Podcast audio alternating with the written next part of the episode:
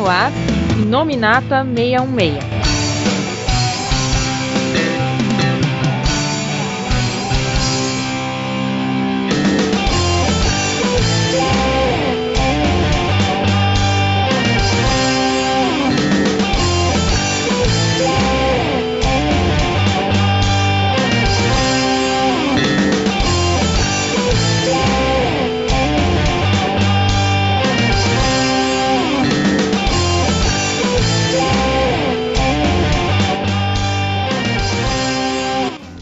Pessoal, estamos começando aqui mais um Inominata 66. Eu sou o Coveiro e, como prometido, né, para quem ouviu o nosso podcast sobre a Miss Marvel da Willow G. Wilson, que foi o último podcast no mês passado, vamos colocar assim, né? Tá aqui a parte 2, tá? Então, se você tá pegando aqui esse podcast agora, volta na parte 1 um lá, escuta ela todinha e volta pra cá, tá? E aí, a gente tem praticamente o time da outra vez, só que com uma troca, uma substituição aqui, né? Começando por. Ó, aqui é o Felg, mais uma vez me colocaram pra falar de uma aventura aqui de adolescentes, né? É, eu só quero denunciar que o Felga reclama de adolescentes, mas era fã de Naruto. E aí o primeiro arco é totalmente Naruto. Não, é verdade. E vale ressaltar, né, pra quem não ouviu outro podcast, entende que a revolta do Felga todinha contra a Miss Marvel não tem nada a ver com adolescente, mas sim contra a vilanização de calopsitas, né, e só faltou de pinches também, mas enfim. É, deixando de lado aí as piadas internas, nós temos um convidado hoje para tomar o lugar do João, que estava no podcast anterior,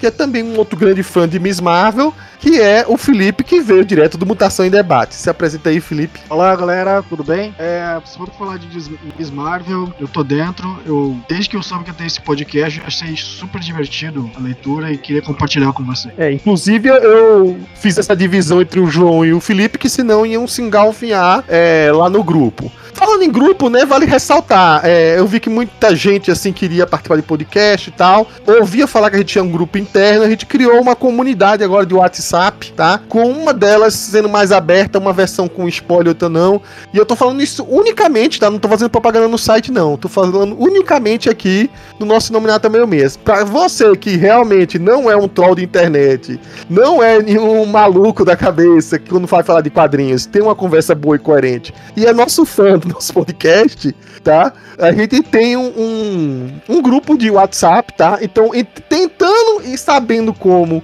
entrar em contato com a gente por as vias, os canais de redes sociais viáveis e chegando pra gente falar assim: olha, eu quero é, entrar num grupo pra ouvir vocês discutir e quem sabe ter a chance de participar de um futuro Inominata 66. Então, vasculhe aí, entre em contato com a gente. É, pode também ir pelo e-mail, né? É, editorial.marvel66.com, que aí eu dou um jeitinho após uma análise categórica de que você tá querendo entrar num grupo pra participar e não pra zoar, a gente tá abrindo pra novas pessoas participarem, tá bom? E, enfim, tirando o momento jabá do grupo, nunca mais fiz isso, nunca mais tinha sessão de e-mails. assim. A gente vai voltar aqui pra retomar de onde a gente parou no podcast anterior. E é, a gente tinha falado sobre o volume 3 de Miss Marvel, vale ressaltar que teve dois volumes anteriores onde a Miss Marvel era Carol Danvers, e o volume 3 é com essa Miss Marvel da Kamala Khan. A gente continua agora com o volume 4, que tem uma quebra assim de narrativa enorme. Acho que a maioria das pessoas vão até estranhar, né? Porque anteriormente a gente viu os momentos finais da Miss Marvel nos last days dela, em que ela era, enfim, ficou protegendo do jeito que dava New Jersey, enquanto o mundo se acabava pelas mãos do Jonathan Hickman. E aqui a gente vê a Miss Marvel, como diz o título do encadernado, é super famosa. É uma Miss Marvel que já é vingadora. É, uma- é- é complicado até de falar aqui, porque começa já ela em superação. Tem uma, uma coletânea de páginas aqui falando do que, que ela tá dentro, né? O grupo de Vingadores que ela faz parte, que é liderado pelo Homem de Ferro, e metade desse grupo praticamente é de adolescentes. Mostra que ela tá totalmente atribulada.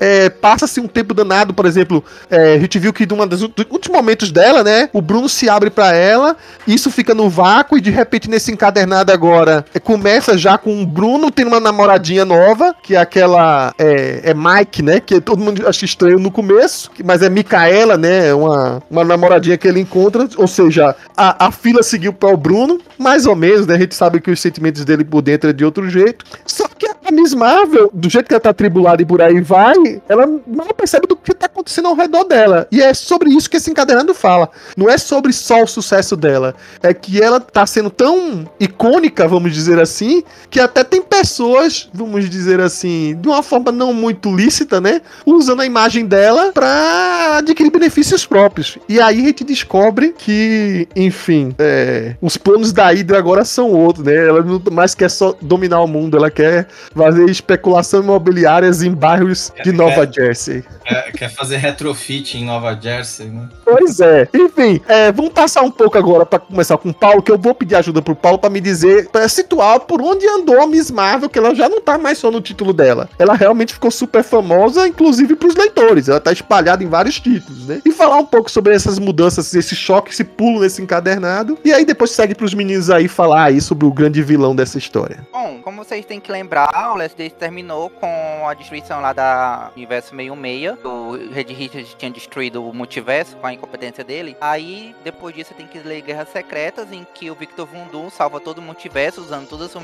humildade para enganar o Homem Molecular e fazer recriar o Uhum. universo. Aí, após isso, tipo, tem um pulo de oito meses. Aí, cronologicamente, a primeira revista que a Miss Marvel deveria aparecer era a Vingadores do Mark Waid, que era um dos carros, supostos carros-chefe daquela fase, que era, na época, era All New, All Different Marvel. Então, era o Homem de Ferro, o Tony Stark. O Capitão América era o Sam Wilson. A Thor era a Jane Foster. Além do Visão, esses quatro de adultos, três adolescentes que o Coveiro falou. A Miss Marvel, a Kamala, o Sam... O Nova, que era o Sam Alexander, e o Homem-Aranha, que era o Miles Morales. Aí esses três eram é, dois dos maiores e mais populares heróis de legados da época. E o Sam, aparecendo lá só porque o Jeff Loeb era chorão. Aí estavam aparecendo lá como personagens. O primeiro arco, acho que envolvia o Kang, foi quem juntou esses personagens. Aí a partir daí começou essa equipe. E a Kamala, em teoria, é uma vingadora a partir do começo dessa fase. Aí, além dessas histórias, como ela já estava popular, já tinha bonequinho da Marvel Legends, já estavam fazendo com dela. Então, ela também ia aparecendo. Sempre que precisavam de um inumano famoso pra vender as histórias, aí ela ia aparecendo. Aí, nessa época, ela também apareceu na revista lá da Garota Dinossauro, apareceu em outra, é, nas revistas do Miles Morales, apareceu na revista do Sam Alexander. A garota é da lua. Agora o dinossauro é que é demônio, tá? É, Garota da Lua e o Dinossauro Demônio. E apare- apareceu também mais na frente, quando começou aquela Numanos vs X-Men. Aí ela tava lá no time que foi tentar ser a galera do Deixa de. E depois desse título começou o Guerreiros Secretos, que era uma tentativa de juntar os cinco inumanos menos desconhecidos que tinham na Marvel, que era a Miss Marvel, a, a Quake, a. É Quake, né? É, aqui no Brasil é tremor, né? a Garota da Lua e outros dois desconhecidos, só que também essa faliu. Aí já na Transmídia ela apareceu um desenho animado e era mais ou menos essa formação, só que tinha a Garota Aranha também, a Garota Aranha do Gwen Stacy, a Gwen, a Gwen Aranha. É, esse aí é o Guerreiros Secretos que. vi- eh, Na verdade, essa animação foi anunciada na época, mas demorou pra sair, viu? Teve uns atrasozinhos. E hoje em dia tá disponível pra quem quiser ver de graça lá num canal chamado Marvel HQ. Muitas coisas que antigamente só saíam na Nickelodeon, na Disney XD e por aí vai, tá disponível de graça nesse canal, tá? Marvel HQ É. que chama. Tudo que ninguém pagaria pra assistir, eles colocam lá de graça. Inclusive, o, mais recente é esse anime da, da Marvel aí, que é o Future Avengers, que só tinha no, no japonês, eu acho. Aí colocaram Disney, mas acho que também não chamou muita atenção, colocaram agora gratuito. Continuando aqui, no primeiro arco, como eu falei, já começa com esse pulo de oito meses. Felizmente, houve uma, aquelas propagandas enganosas pra não dizerem que o, o Victor Von salvou o multiverso, então eles acabam que não sabem disso.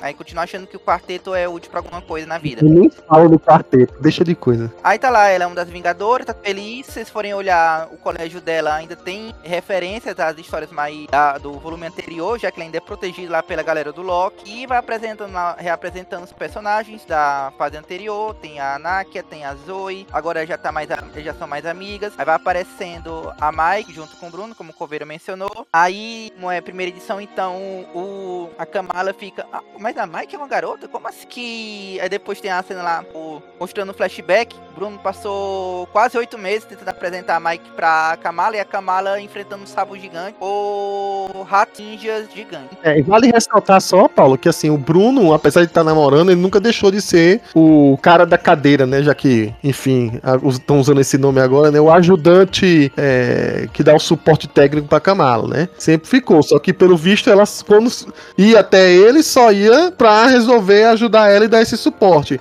A, a Kamala deixou de falar com a maioria dos coleguinhas ainda. Ela tava tão por fora, tão sobrecarregada, né? Que ela ficava por fora é, do que rolava até nas fofocas do colégio, né? Do, do que, que a Zoe tinha melhorado, que inclusive é, é, acho que foi por aí que é, se não foi por aí, foi em off-topic que, que ela acabou com o George, né? E que aí a gente começa a ter uma ideia de que a, a Zoe é, não gosta de meninos, né? E por aí vai. E a, a Nakia agora, enfim, tá ma- mais amiga dela. Aí aparece essa Mike. Enfim, vai crescendo um pouco mais, assim, o- os personagens de fundo, né? Que diga- t- tinha muito pouco arco, muita pouca história pra gente trabalhar eles. E nesses arcos aqui eles melhoram mais. A gente sabe mais um pouco sobre os outros, além do Então, Bruno. É pra mostrar também como a Jay Wilson é visionária. Inclusive, a gente vai falar isso algumas vezes nesse podcast. Mas o primeiro vilão que acontece é justamente a especulação imobiliária. Então, usam, e usam a, a imagem da Kamala Khan pra poder. É, vender lá a nova Jessie. E como tá acontecendo agora com a, é, o MCU, estão usando a pobre de uma personagem inocente pra tentar vender coisas horríveis, como o MCU, para as pessoas que entendem e acabam vilanizando ela e odiando ela a troco de nada.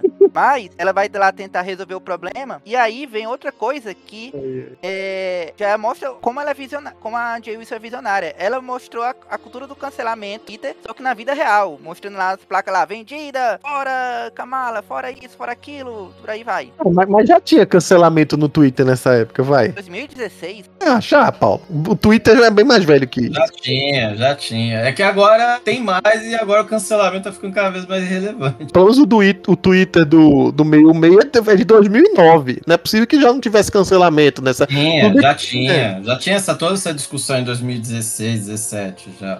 Ah, não, com certeza. Então, Tanto que nesse período de All, All New Different Marvel, teve de gente reclamando, seja no Twitter, onde for. continuando, tá lá, ela agora é odiada por todo mundo. Ela ficou, entre aspas, super famosa, mas o preço foi. Pode usar a imagem dela pra qualquer coisa. Ela tá indo lá tentar descobrir o que é que tá acontecendo, quem é esse pessoal. Aí eles têm lá os drones deles, ficam lá também cercando a cidade e tudo mais. Quando eles vão investigando o que pode estar acontecendo, uma das personagens que estão lá nos protestos são é as amigas dela, como a Nakia e por aí vai. Aí a Kamala, ela faz uma das coisas mais impressionantes que eu já vi. Ela, tá, ela reclama que a imagem dela é pública e tudo mais, que estão usando o negócio dela sem permissão. Qual a primeira coisa que ela faz quando, a partir da segunda edição? Ela começa a usar, pelos próximos dois arcos, uma jaqueta da Miss Marvel. Que ela não ganhou um centavo, ela gastou dinheiro comprando a jaqueta dela mesma. E fica usando, sem máscara, na frente de todo mundo. E depois, mais na frente, meu Deus, como será que descobriram que sou eu? Vale ressaltar.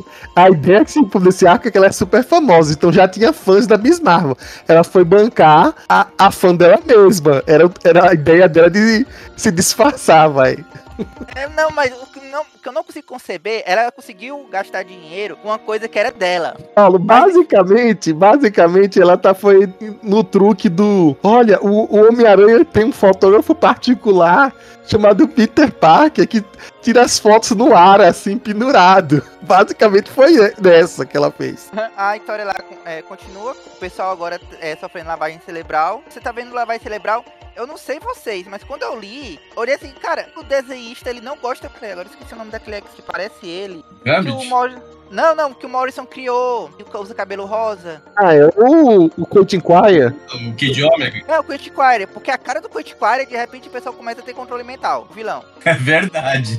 Pior que é verdade. O vilão da Hydra é a cara do Kid Omega. É. Você tá falando do quê? Desse. Como é o nome do, do cara lá? O, é o Chuck, né? Como é alguma coisa? Chuck alguma coisa. É Chuck, uma coisa assim. Que É. alguma coisa. É. Mas ele é, por enquanto, ele é o, não é o vilão principal, né? Quando você fala de lavagem cerebral, eu até achei que você já ia anunciar quem, quando se fala de lavagem cerebral, quem é a pessoa que mais faz lavagem cerebral. É, mas ele que tem o destaque. Sim, sim, sim. É ele, ele é a cara. A gente, é, o, é praticamente o plot twist da história. Mas, mas por enquanto ele é o, o- ele é o subordinado do, do Dr. Faustus, que é o, É, porque- o, o vilão de topo aí. O cara é tão, não, porque o cara é tão Quire que ele usa uma pistola e ainda solta rajadas rosas, que nem o Quire. Continuando, depois, sei lá, ela vai atrás dele, ela é sequestrada lá e levada pro covil lá do, da Hydra e descobre que quem tá no meio, na verdade, é o Dr. Faust. A Hydra, na, é, tal empresa, na verdade, é a, que é a Hydra, eu acabei dando spoiler, mas o nome é HAL, Dílico, Domicílios e Realocação Amiga. Ninguém se tocou. Acho que é porque é, aí tem vezes que é traduzida com Y em português também, aí deve ter sido por isso. É, mas também vamos ser sinceros, né? Que é um nome tão comprido que pra fazer um- uma associação com as siglas ia ser meio complicado. É sem falar que a maioria só chamava os dois primeiros nomes, aí facilitava um pouco. Aí o Dr. Fausto também já tinha pegado o Bruno. Como ele já tinha pe- ela já tinha pegado o Bruno, é, a Kamala já fica com mais raiva deles, eles vão lá, é, briga, briga, briga. Quando ela consegue lá fugir, mas não consegue resgatar o Bruno porque ele tá pesado, aí ela vai atrás da a Mike. Aí quando ela pede lá ajuda da Mike, aí vai uma daquelas cenas que você nota como é que, meu Deus, como será que descobriram? A menina sabia onde a Mike é, morava, chegou lá e provavelmente disfarçou a voz e ficou falando normal com a, com a menina, só com aquelas máscaras de carnaval que tu sabe quem é. Então, ah, elas vão lá, como o, tem uma coisa que tem que ser lembrada que nesse, esse, é, na história da Miss Marvel, é, pelo menos, o universo Marvel é um pouco mais avançado que o normal. Então, o colégio de ensino médio consegue fazer um monte de fórmula de nanotecnologia ou de Ava 4. Eles conseguem lá criar todo positivos para cancelar o, a nanotecnologia que o Dr. Fausto tá usando na lavagem cerebral dos caras. E eles criam lá uns borrifadores que parecem borrifador de álcool e ficam é, salvando todo mundo, borrifando lá tal- a, É, o antídoto é o seguinte, que mais uma vez o Bruno era o suporte dela, e antes de ser, digamos assim, contaminado, vamos dizer assim, pela influência do Faustus, né, o Bruno já tinha meio que preparado um pré-antídoto no computador dele, junto com a Mike, e é legal assim, porque a, antes da Kamala, né, a Miss Marvel teve que aprender a lidar com a, a Mike, que ela tava tentando evitar de falar todo o tempo, né? Postergando, postergando, mas precisava de algum jeito falar com a Mike. O Bruno tinha deixado um código secreto que induzia que a Mike que podia ajudar. E aí ela, elas fazem esse antídoto usando uma. Porque eu não sei se é verdade ou se não, não conheço a tecnologia. Mas parece que agora impressora 3D faz tudo. E aí foi fazer este antídoto. é, não importa com que polímero, polímero base tinha, mas fez a porra do antídoto. É, é, cara, perto do que vai acontecer na, na história lá do, com Ah, com sim, sim, sim, Aí é, é fichinha, é. É fichinha. Mas aí elas conseguem resolver tudo, o pessoal é salvo, eles jogam um antídoto no Dr. Fausto, mas a reputação dela, porque ninguém quis acreditar que ela não era e do pessoal, é que nem Peter mesmo, quando o pessoal vai tentar, não gente, isso foi um engano, aí ninguém vai escutar a parte da retratação, só escuta a parte da polêmica. Aí todo mundo agora não gosta dela, menos a Mike e o Bruno, que únicos que escutam, escutam o que ela tá falando. O que é curioso, porque você vê a Miss Marvel conversando com, esses do- com essas duas pessoas, aí depois você vai no colégio, você entra no colégio aí vê a Kamala com essas duas pessoas. Você nunca vai associar quem é a Miss Marvel. Ah, E, Felga, o que, que você agora acha dessa nova proposta de dominação da, da Hydra aí, como especuladora imobiliária? Eu acho que ela segue os padrões atuais das grandes vilãs, a- vilões do momento, né? Na verdade, o arco, vamos dizer assim, todo esse run da, da Jill Willow, acho que ele foca bastante em questões bem atuais, né? É, especulação, a gente viu aí a questão da especulação imobiliária, os seus efeitos e tal. É claro que a, a- claro que a aventura é uma paródia do que, do que ocorre na, na vida real, mas você- do jeito que você vê, é, os vilões estão ganhando atualmente.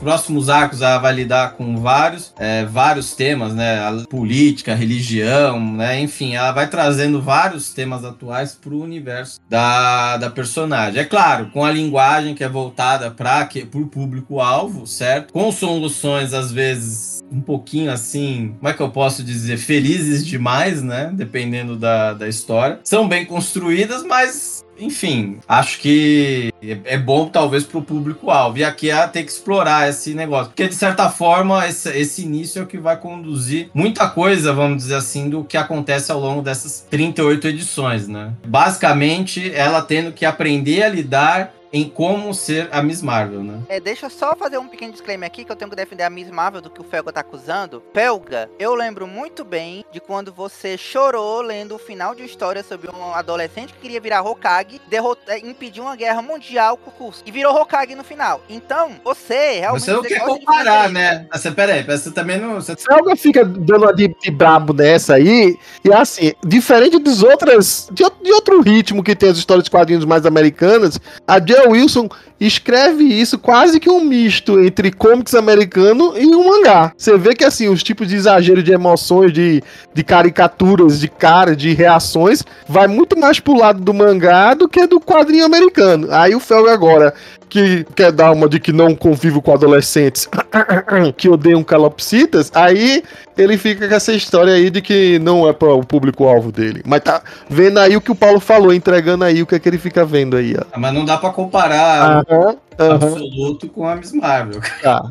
Vou passar pro Felipe então, vai. Queria acrescentar que a Ju Wilson, assim como a, a editor, é, quem editou o material junto com ela, também cresceram em New Jersey, né? Então, boa parte das referências também, assim, foram parte das experiências que eles tiveram, seja no colégio, ou seja quando moraram É a nesse- Sanamanat, né? Que é essa editora. E, e eu gosto bastante desse início, justamente por não só como o Felga falou, né, que dá início, é muita coisa que vai ter mais pra frente, mas assim, ele deixa muito claro o que, que realmente, é, dentro das entrelinhas, né, realmente é mais importante pra ela, o que, que não é, né? E justamente assim, o fato de se resolver o problema do que o vilão coloca de forma rápida é porque o que é realmente muito mais difícil para um adolescente é lidar com os amigos, lidar com o fato de o cara que gostava tá pegando o outro, etc. Então, assim, muda o foco realmente é, comparado com outros gibis americanos, e eu acho que é válido, porque deixa muito mais divertido e leve. É muito diferente do, de vários outros que a gente via na época. Seguindo agora ainda pra esse encadernado super famoso, ele é meio que dividido em dois arcos. O segundo arco é o,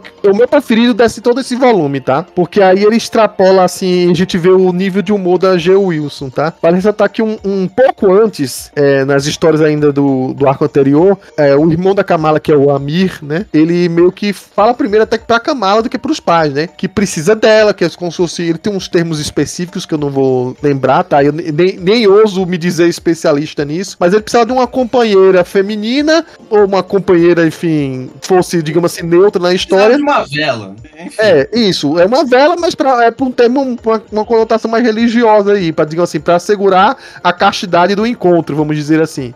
Entre o Amir e uma, uma pretendente do Amir, né? Que é, como é o nome? Ta, ta, ta, Tiesa? Como é o nome? Alguém lembra? Tiesa, Tiesa. Tiesa, né? É. É Tiesa, né? É, É, posso estar pronunciando errado, mas é Chester, alguma coisa assim. E assim, o vale ressaltar, ela é, e ela poderia ser uma confusão, digamos assim, para a família Khan, porque ela não é tradicionalmente uma árabe ou uma paquistanesa por aí vai. Ela é uma coisa muito parecida com que é, que é a G. Wilson. A G. Wilson é uma, uma convertida, uma americana praticamente, que foi convertida ao, ao islamismo. E ela é, os pais dela eram protestantes, só que ela entendia da cultura, ela é muito, digamos assim, como falar Kamala, né? Muito, que nem um irmão, né? Muito devoradora das escrituras, assim, meio nerd das escrituras aí, seguia ao pé da letra, conhecia bem, praticava pra valer, né? Por isso que o Ami meio que se apegou a ela. Só que tradicionalmente, é, pra terror da família Khan, né?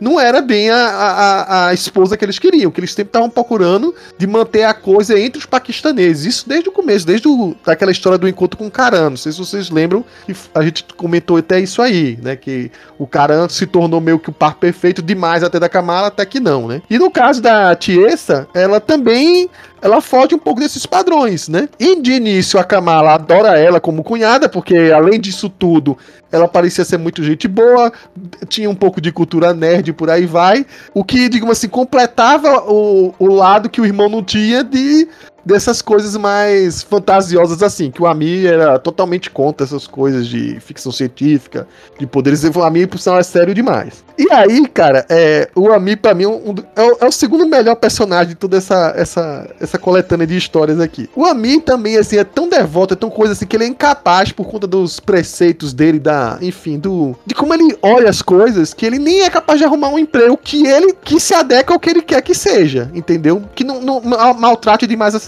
dele. Então, nesse arco aqui agora, é, em inglês eu não me lembro agora, mas seria um exército de, um, de uma pessoa só, né? Uma coisa assim, que. Arma foda, né? A arma fuan. Já- é, o verdadeiro nome era Kagi no Jinobutsu, só que resolveram que se botassem esse ia vir processar. Ai, ai.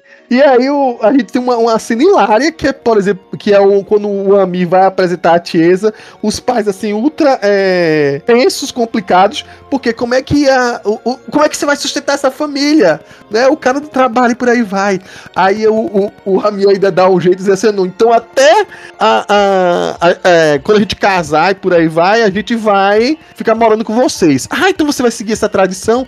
Enfim, a gente como ocidental, a gente não, não vai pescar tudo, então a gente tá aprendendo essas, essas coisas diferentes da gente e achando um pouco engraçado, tentando fazer um, uma, uma coisa meio próxima com o que a gente enxerga das religiões que a gente entende. E eu, eu particularmente achei muito engraçado. Todo, mu- todo mundo assistiu a Grande Família. Eles eram os filhos do Nineu. E aí, o que acontece? Assim, a Kamala é hiper empolgada no começo, que eles vão casar, ela achando que é a casa mais livre pra ela, de repente fica hiper decepcionada, porque, na verdade, o Ami não vai embora, vai trazer mais uma pessoa pra cá. E ao mesmo tempo, a Kamala tá enfrentando uma, problemas sérios de acomodar, como a gente disse no arco anterior, de aco- acomodar o tempo dela. E aí vem a solução maluca dela com o Bruno, inspirado meio que no naqueles golems lá do, do Loki, né? Que o Bruno fez uns experimentos, de ela criar duas, três, quem sabe até quatro réplicas dela pra dividir as tarefas. E aí o Bruno fica meio receoso no começo, mas consegue fazer com a impressora 3D dele lá, dessa impressora 3D que faz tudo, começa a fazer as cópias dela. O, o desenho começa a ficar um luxo à parte, porque as cópias dela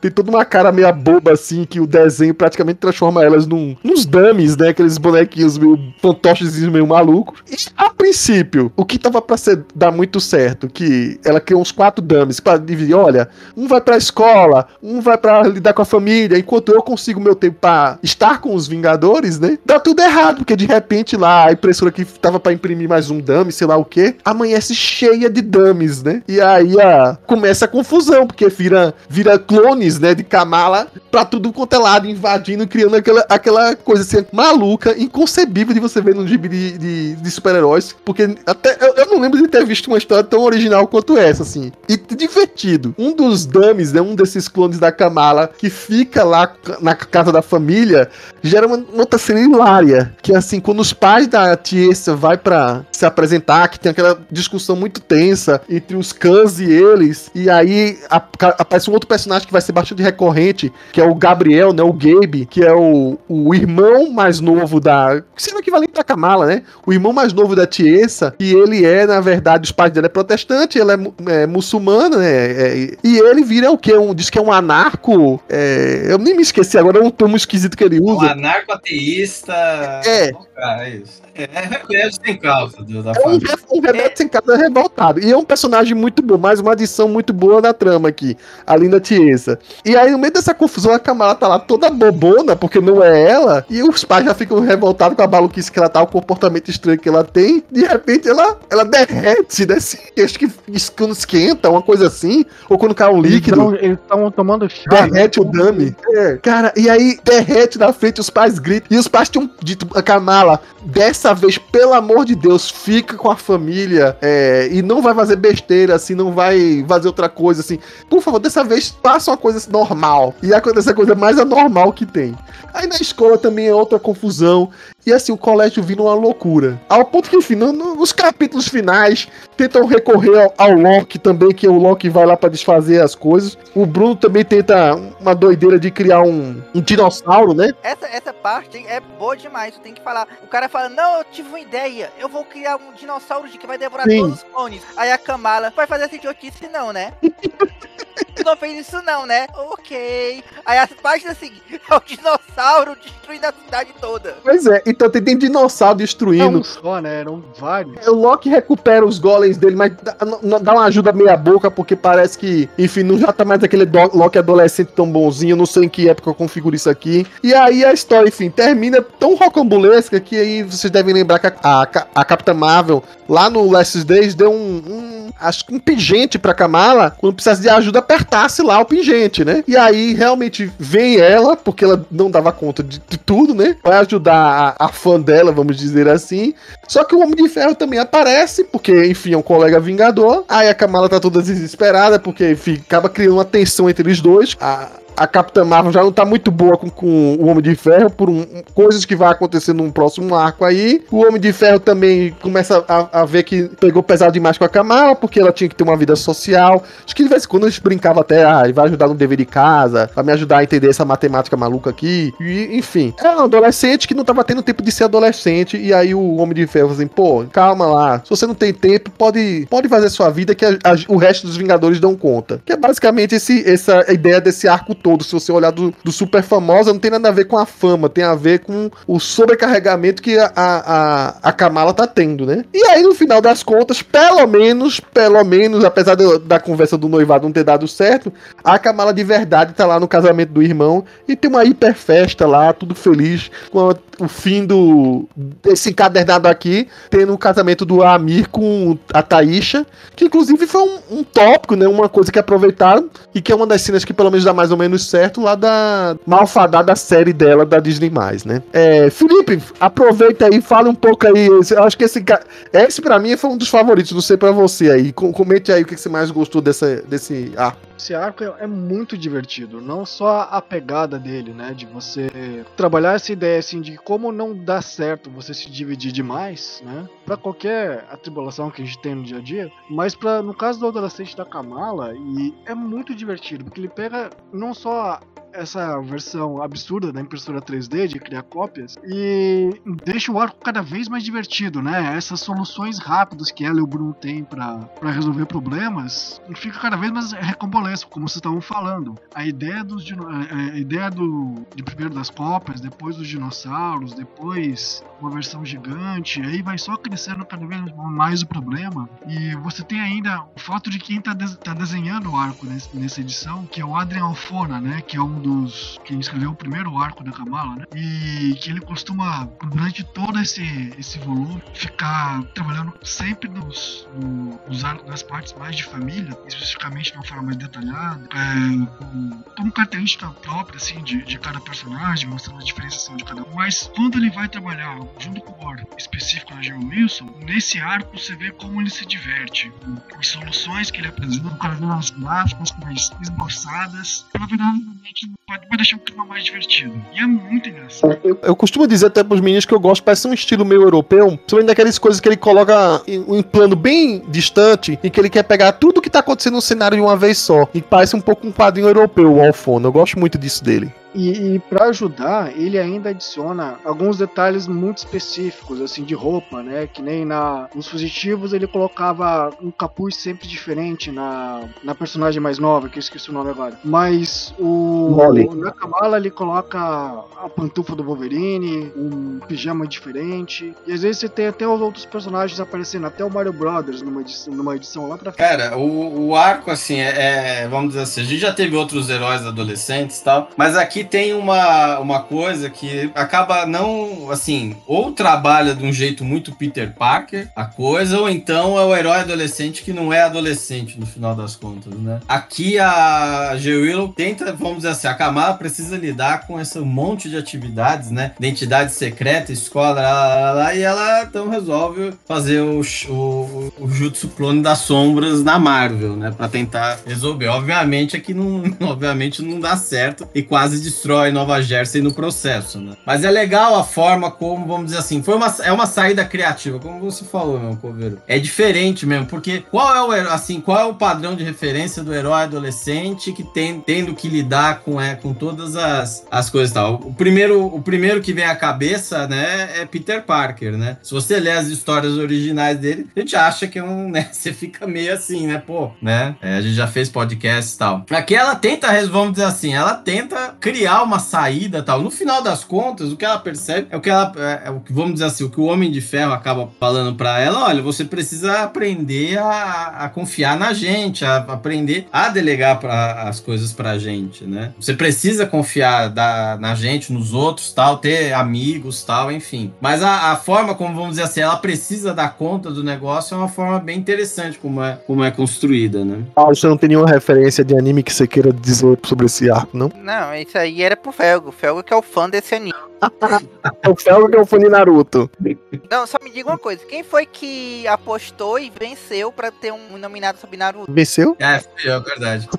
Enfim, o final desse arco que teve aí, né, desse exército em uma só, já dá um pontapé inicial pra Guerra Civil. Vamos lá. Guerra Civil 2, né, a 2 que, eu, que eu tô falando, inclusive. A gente nem chegou a fazer podcast aqui, porque acho que foi das vezes que a gente começou a decidir a não começar a fazer podcast sobre as sagas mais recentes que estavam saindo. Claro, tava todo mundo com as suas atribulações e a gente achou, tipo, não, Guerra Civil 2 acho que é o, o ápice em que o Benny tava desgovernado e fez um, uma saga espelhando uma, uma boa saga anterior e que realmente saiu malfadado. E concordo com todo mundo que reclamar da, da Guerra Civil 2, a minissérie principal em si. Eu acho que foi um erro, um erro que ninguém tenta mais lembrar, nem comentar o que aconteceu, nem nada. Se perdeu junto com os inumanos, que também começaram a ficar mais extintos depois dessa papagaiada toda aí. Uma coisa que pode resumir esse lixo inteiro: tem um Thanos de Trabuco. Mas uma coisa que ninguém pode é, negar é que, e quem leu essa, esse encadernado aqui do Guerra Civil 2 da Miss Marvel, é que a G. Wilson, mesmo quando tá com. tendo que en- encaixar nas histórias dela uma coisa que não tem nada a ver com os planos dela, ela consegue contornar a coisa e fazer muito bem feito. Porque ela consegue trabalhar muito mais essa questão sobre é, polícia preditiva é, nessas, nesse arco de histórias da Miss Marvel do que, do que o Bendis conseguiu em qualquer outra minissérie ou time principal. Assim, leia e, e tire suas conclusões. O encadernado em si começa primeiro com, acho que umas, é uma, não sei se é uma ou duas histórias, em que é o, que é o Adil Alfona, mais uma vez, em- aí se torna uma guerra, uma mini guerra civil entre colégios, né? e que trata a divergência entre Nova Jersey e aqui no caso é o, o não é Nova York inteira, né? Porque o, o, o É o Brooklyn. é, o, como é o nome? O Miles tá defendendo o Brooklyn, né? Então é o colégio do Miles lá, inclusive aparece aqui o, o Gank, né? Que é o coleguinha dele. Não sei se os outros personagens que aparecem aqui começaram a aparecer também na, como personagem coadjuvante nas histórias do Miles do Bendis. Acredito que não, né? Mas o. Coloca o, o, o colégio lá, o Coles, né? Contra o. agora como é a academia do. Do Brooklyn, né? Do, do Miles, né? Uma disputa numa feira de ciência. Então vira uma mini guerra civil aqui, uma história bem divertida. É, é bom que trabalha mais a relação do Miles com a, com a Kamala. É, acontece aquelas coisas hiper que a Jill Wilson faz, né? Dos adolescentes de repente tá criando, pelo menos o Bruno, né? Não, o, o Miles criou tipo um, um Reactron, uma coisa assim, porque ia super energizar a Jovem Jesse inteira e por aí vai. Aí o Bruno contra-ataca fazendo uma coisa de última hora, que era o Fusion Master, que aí deu o pipoco de última hora aí, enfim, quase pôs todo mundo a perigo. O Miles e a Kamala viram que a disputa de ego entre eles, de super gênios, pôs a coisa a. Os, enfim, os colegas dele a uma situação de, enfim, de ameaça imediata. E aí eles viram, bom, vamos baixar nossa bola aqui. Vocês, vocês notaram como, quanto o universo, a tecnologia, como o universo Marvel dispara e se torna mais upa e acessível pra todos, até pra colégios públicos de bairro, quando você tira o Reed Hit da jogada, O Reed Richards dessa época tava, tava fora, né? é oito meses de ausência e passou por uma nova revolução industrial. Não, vale ressaltar, né, que assim, o Colégio Coles, né, durante esse mandato aqui do, enfim, da, da, da Kamala dos Vingadores, né, o em quando o Homem de Ferro investia nele, né? É mais uma pista pra saber que por que o Homem de Ferro tá investindo tanto no nosso colégio, né? Aí depois é que, enfim, ele perde a grana dele e aí as coisas mudam mais lá pra frente, né? Mas é muito mais adiante né, essas histórias aqui. Mas enfim, aí seguindo depois dessa confusão no Colégio Coles aí, vem a história da Guerra Civil 2 mesmo. Então o que acontece? Na, na história principal, a, a Carol Danvers chama a Kamala pra meio que convencer a ela, né, vender pra maior fã da- dela a ideia de que esse policiamento preditivo é uma boa e que queria até fazer um experimento social começando por Nova Jersey. Obviamente, fascinada pela ídola dela, não conseguindo enxergar direito, ela compra a ideia, chama é, um- a Kamala para chefiar um grupo de de jovens é, em que iam meio que servir como uma polícia. É isso que eu não entendi muito bem. É como se fosse uma polícia particular, não oficial, Tem um nome, tem um nome, chama milícia.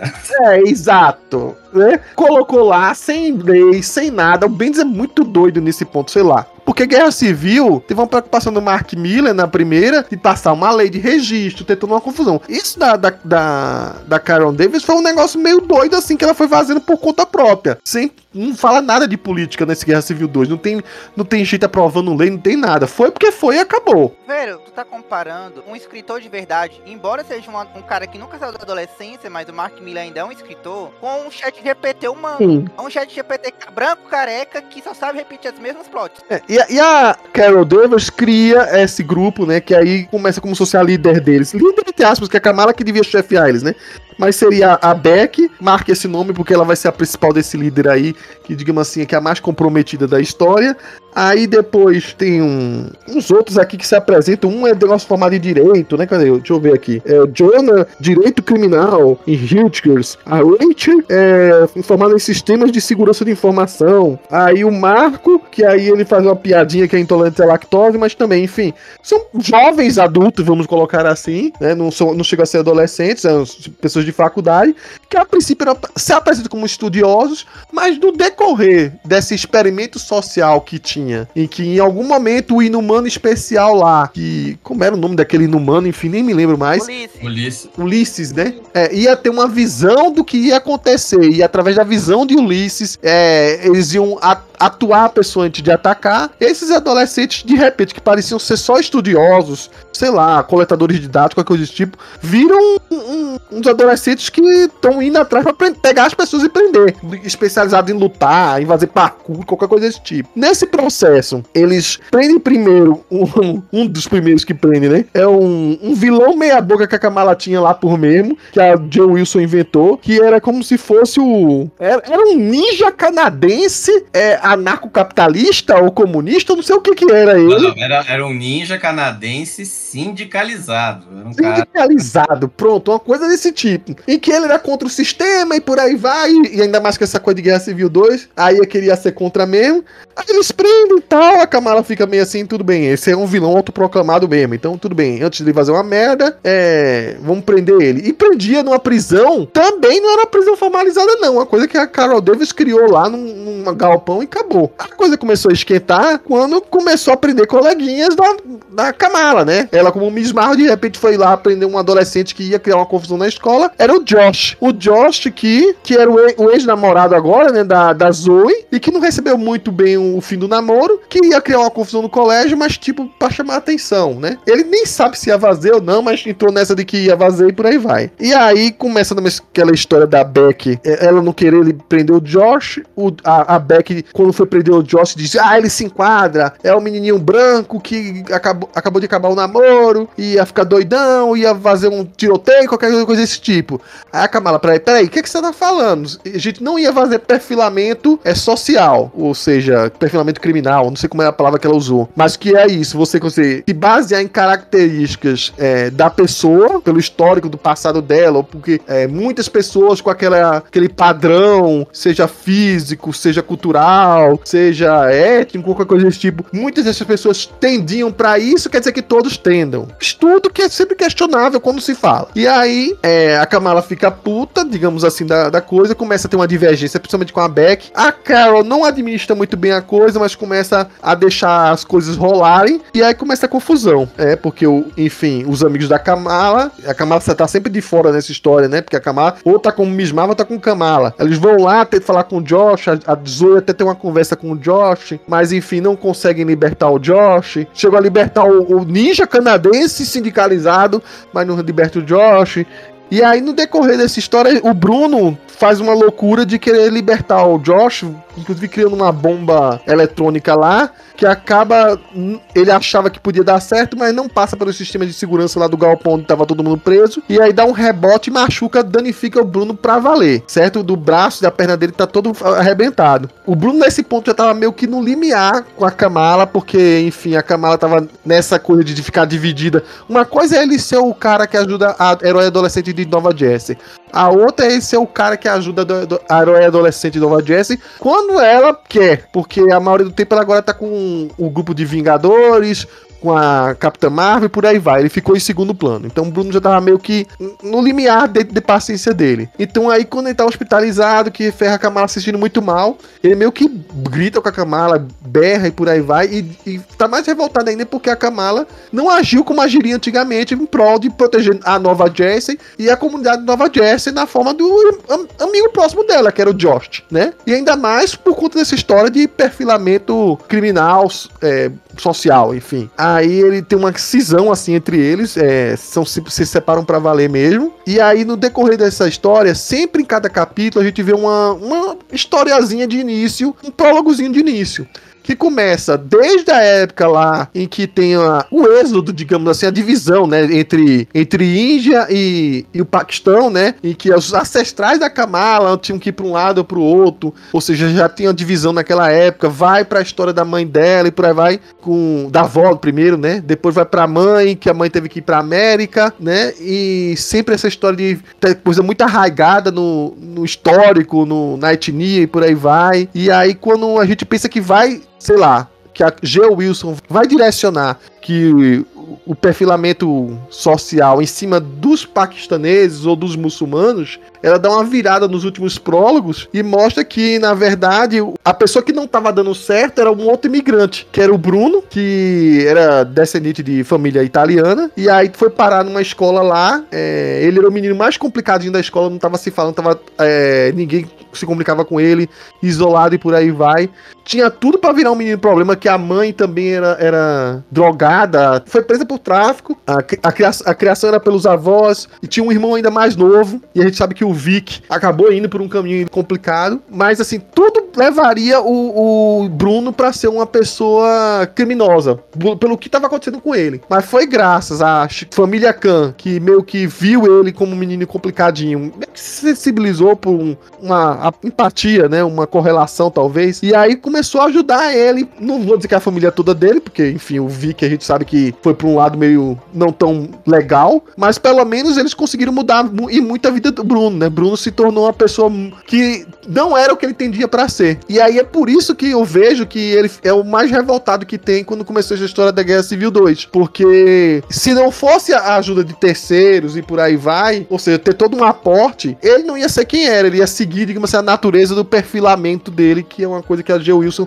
tava tentando construir nessa história aqui. Então, para mim, isso é só uma das coisas que eu tô falando, tá? Tem várias nuances aqui nessa história aqui que são muito boas e que no final das contas a Kamala acaba tendo uma cisão muito grande com a, com a Capitã Marvel, porque ela renega ela. A Beck vira uma mega vilã, né? Ela se torna assim a, a, a vilã que vai até perdurar aí em mais histórias da, da Kamala, né? Mas aí, enfim, ela é colocada também à disposição pela Carol Davis, que viu que a Beck passou dos limites. Ela também culpa em parte a Kamala, porque a Kamala que devia segurar a onda da história. Ela acha que a Kamala não foi uma boa líder do grupo e que ela devia saber dosar as coisas e por aí vai. A Carol aqui tá, tá o que muita gente não gosta da Carol, que é a Carol mais impositiva, mais militar. Mas é a Carol que mais me lembra a Carol Danvers lá do começo das histórias dela, quando ela era chefe de segurança lá das histórias originais do Marvel, tá? É uma, uma Carol bem mais militar, bem mais durona e não tinha muito muita doçura, não, vamos dizer assim. Isso é a coisa mais próxima que você tem da Carol, né? Mas convenhamos que quando o seu objetivo era upar a popularidade dela para o filme que ia vir um ano e meio, dois anos, foi uma péssima ideia fazer ela praticamente ser a vilã da Mega Saga. Sim, sim, sim, certamente. Mas assim, querendo ou não, também não é uma, uma coisa que. Olha só, tô falando de decisões de história e roteiro, não. Condeno todas elas, mas assim, pelo menos não fugiu muito do que já foi a Carol em algum momento entendeu? É, a gente, querendo ou não, é uma personagem muito difícil de se adaptar e, e ser bem quista, vamos dizer. Tem, só a Kelly de Sulcone é, e as escritoras mais recentes conseguiram. Era uma personagem muito complicada de adaptar pelo que já existia do histórico dela anterior. Mas enfim, já falei bastante. É, tem uma última história aqui desse encadernado, mas vamos deixar ela à parte aqui, tá? Porque ela é importante para outras coisas. Então, eu acho que é legal porque esse tema é bastante atual, né? A questão do perfilamento criminal essa questão é, preditiva, ainda mais está mais em alta por causa da, da inteligência artificial, né? Então isso tem, tem gerado muitos debates, né? Agora com essa questão de reconhecimento facial, algoritmos. E de certa forma a história é, né, pega esse contexto é, super-herói e traz isso aí, né? Primeiro veio especulação imobiliária, agora tratando dessa questão é, do, vamos dizer assim, do uso é, preditivo para o combate ao crime. E normalmente essas, é, isso tem muita discussão, né? E normalmente o resultado é, é que acaba sempre, é, vamos dizer assim, o preditivo acaba sendo bastante enviesado, né? Eu, e aí acaba gerando uma série de problemas, vamos dizer assim, sociais, né? No final das contas, em vez de você melhorar a situação, você piora, né? Então ela traz isso tal. Aqui, ela, aqui também a Geola começa, a, vamos dizer assim, a meio que derrubar certos pilares, né, que a, que a Kamala tem. Um deles é o Bruno, né? O Bruno aí sofre, fica gravemente ferido tal, fica entre a vida e a morte, e, no final ele, vamos dizer assim, começa, tem um distanciamento grande, né, de todos, né, porque no final ele acaba indo pra Wakanda, né. É, então aqui a, meio que a Willow começa a, vamos dizer assim, a testar, né, a, a resiliência da, da Kamala, né, colocando certos problemas, assim, mais complicados, vamos dizer assim, para ela lidar, né. Claro, dentro tudo, dentro daquele contexto do, de adolescentes, né. Traz, vamos dizer assim, traz uma personagem que acaba ficando bastante recorrente, né, cria, assim, vamos dizer assim, uma arca inimiga, né, que é a Beck, que aqui, não, aqui a Lockdown passou a ser chamada como é o nome mesmo? Ela recebeu detenção mesmo, o nome do dela? Era uma coisa assim, detenção, é, é aprisionamento, sei lá, uma maluquice dessa aí. Então, e aí ela, essa, aí a Beck passa a ser uma personagem recorrente, né? Aí ela também perde, né, a Marvel, né, como referência, né? Ela já tinha e aí mais para frente a gente vê também, né, porque quando termina esse arco se encerra a Guerra Civil e aí o Tony morreu, sumiu, enfim, aquelas coisas que sempre acontecem. E por fim, a, ela também se afasta. Então, é, vamos dizer assim, algumas bases que ela tinha, né, são meio que torpedeadas para gerar aí os próximos próximos conflitos aí nas histórias. Tanto é que ela tem uma, ela depois do final de Guerra Civil tem aí uma, ela faz uma viagem, né, que é inclusive é uma boa parte de um arco que foi trazido para a série, né? É, exatamente. Já que você aproveitando sua deixa aí, é onde traz o, o Karim, né? O é Karim, tem que tem que tomar cuidado, né? Porque o Karan é o outro. Esse é o Karim, que é o Adaga Vermelha, que é um personagem que, por trazer da série, tem uma diferença muito grande entre um e o outro, né? Um outro lá faz parte de um clã, é, que são vários adagas vermelhas, que um treina o outro e por aí vai, uma coisa meio aprendiz e... Assassin's Creed. É, meio assim. E aqui não, o Karim é só apenas um herói local, que é bom em atirar facas, e inclusive a identidade civil dele morava na, junto com a avó dele, como se... Eu não entendo muito essas relações aqui, mas é como se a avó dele, de vez em quando, recebesse pessoas que não têm casa, ou por aí vai, ou via de outros cantos, tivesse um tipo de pensão, ou deu entender isso. E aí eles se encontram aqui e tem uma aventura junto, né? Uma coisa bem leve. Ela não tá com a fantasia de Miss Marvel, que ela queria justamente se afastar de ser Miss Marvel por um tempo, mas acaba conhecendo um herói local e ele dá uma pequena liçãozinha para ela, já que ele era o herói local de lá e era para proteger a comunidade de lá, ela voltar às raízes de fazer a mesma coisa aqui, né? Eu já vou pegar o gancho e falar que esse novo herói, o Karim, é o, é o Shinobi da vila, né? É, é o... Eu não entendo essa referência, você tem que falar mais claro pra mim. Eu só vou falar, entender é, isso aí. É, é, o Naruto da vez, entendeu? É, é o ninjazinho da vez. Ali. Ah. É, mas esse arco é, eu acho bem divertido. Assim. Não Guerra Civil. Vou, só pegando esse, continuando esse gancho aqui da, do arco seguinte. Ele é bem leve e eu, eu, eu gosto justamente porque ele sai do lugar como a Kamala. Então, ela não só ela aprende algumas lições, mas ela conhece um pouco mais o mundo, né? Mas voltando agora pro Guerra Civil, o 2, eu diria que assim, um arco inteiro é sobre ego, né? Desde a parte do da Feira de Ciências, que a gente vê a disputa entre só que, só que eles têm humildade para perceberem que quando o problema é grande, eles se juntam, né? E diferente que acontece com o Homem de Ferro com a Carol Danvers. E o ego aumenta cada vez mais, a arrogância aumenta cada vez mais e ninguém assume realmente o problema, né? E ficam culpando a coitada da Kamala, que ainda que ela tenha recebido responsabilidade pela, pela Carol, ainda assim ela é uma sabe? Se a pessoa que delega a, a função não, não, não faz nem a própria função, não é culpa de quem recebe, de quem está suportando, né? Mas assim, esse arco ele representa bem como o Felga falou, e várias questões bem interessantes em questão da inteligência artificial. E eu diria que assim, é o arco talvez mais sério que eu, que eu li nesse, nesses encadernados do Kamala. É, mas ele funciona muito bem assim. Talvez o que você vê assim, só que o Abisbad você, você consideraria muito melhor. Se, se tu tivesse publicado através dela, não, não através empresa dela é diferente. Tanto que essa estação até poderia ser até maior, né, ou se prolongar por mais algumas edições, mas ainda assim, mesmo conciso, essa parte do também é muito bacana e não só quebra todo esse pilares que a Kamala acaba tendo de ajuda, faz do Bruno e do Sariki, do Bruno, mas coloca ela também assim, tem uma das melhores, não é mesmo quando você dá conta do recado, você não, não, não olha ao teu redor, né? Porque o arco anterior que a gente achou super divertido é, funcionava porque ela tinha apoio. Nesse caso, não. Né? Ela deveria ter, deveria ter sido apoio e deu tudo errado. Aí, continuando, a gente passa pro próximo encadernado, danos por segundo. Antes de falar sobre a história principal, vem uma história inicial, única, fechada, que para mim é melhor do que a história principal desse encadernado aqui, que é a do dia da eleição. É, eu sempre gosto desse, quando a Joe Wilson fala sobre temas do momento, por aí vai.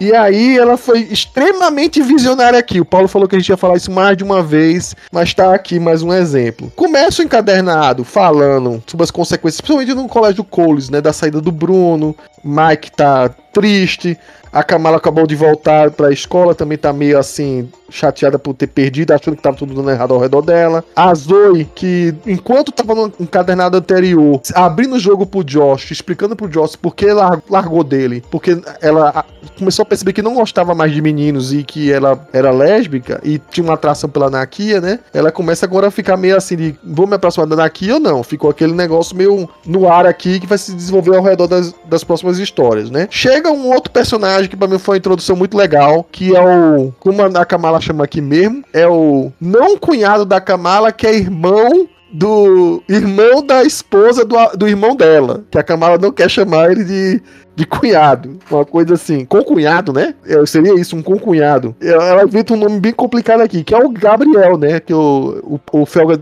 lembrou mesmo que ele era, era um anarco-ateísta, alguma coisa desse tipo. É. E ele realmente ele gera muita coisa nessa escola aqui. Ele, enfim, é tempo, a princípio é temporariamente transportado para cá, porque tinha acontecido alguma coisa no bairro dele, mas no final desse arco aqui, dessa historinha aqui, ele decide ficar, porque ele achou bem divertido estar com os os alunos da escola. E aí aqui a gente vê que de novo, né, ainda de novo, né, de novo o tchau do Chuck, né? Olha que o sobrenome dele é o Chuck Worth. E não satisfeito de, de, ter falhado na história da especulação imobiliária, ele vai querer se candidatar aqui a prefeito, né? O prefeito atual parece estar sendo manipulado e não é pelo questão do seu Faustos, não, é coisa de eleição mesmo. E aí a, a Kamala tá indignada, porque como assim o Chuck é um vilão, ele vai ganhar. Ah, mas o grande problema dos vilões ganharem aqui é porque vale ressaltar, na eleição americana, é, o voto não é obrigatório. Aí as pessoas, mesmo que as pessoas odeiam o Chuck, as pessoas que gostam ainda dele são muito determinadas. Elas vão, as urnas vão voltar.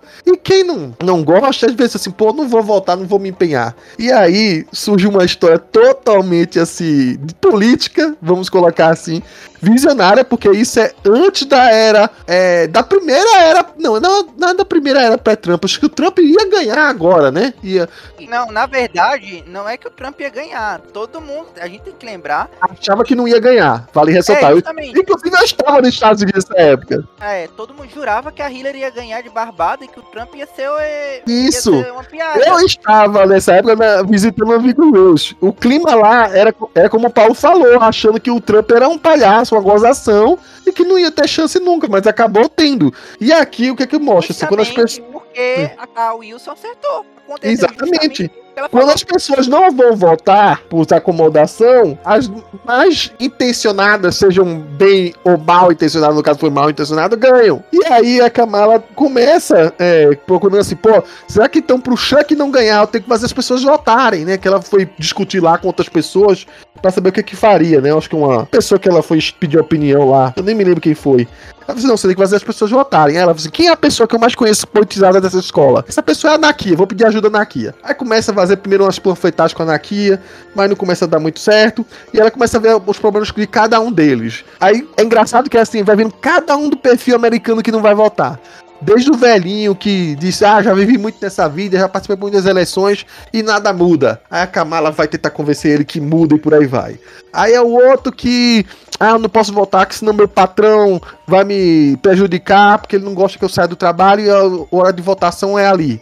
Ah, mas a Cabala vai pesquisar e não, tem que realmente você tem direito pedir autorização pro seu chefe lhe liberar para você ir lá e votar. Enfim, a eleição americana é meio diferente da gente, é toda complicada, ela não acontece em, num domingo, não tem essa liberação como acontece, não tem transporte gratuito como acontece no Brasil, essas coisas todas, né? E é engraçado que em algum momento até a Kamala tava até brincando com o Felga ela até fala de coalizão de partidos. Ela, ela é muito visionária da G. Wilson, cara. Não, mas só, vocês têm que aprender que não pode ser muito radical. A eleição, às vezes, para fazer as coisas, tem que ser tratar com coalizão, ou seja, tem que ser um meio termo. Tem que ser uma coisa meio centrão para as coisas funcionarem, né, Felga? e aí, ela consegue virar o jogo de alguma maneira e o Chuck realmente perde. Perde por quê? Porque as pessoas que realmente não gostavam deles, de repente ficam motivadas pela empolgação dela, da Nakia da Kamala. Inclusive, a, o Gabe participa aqui, que o, o Gabe é todo revoltadinho, mas também meio politizado um pouco. E também a, a Mike, né, que ela diz que.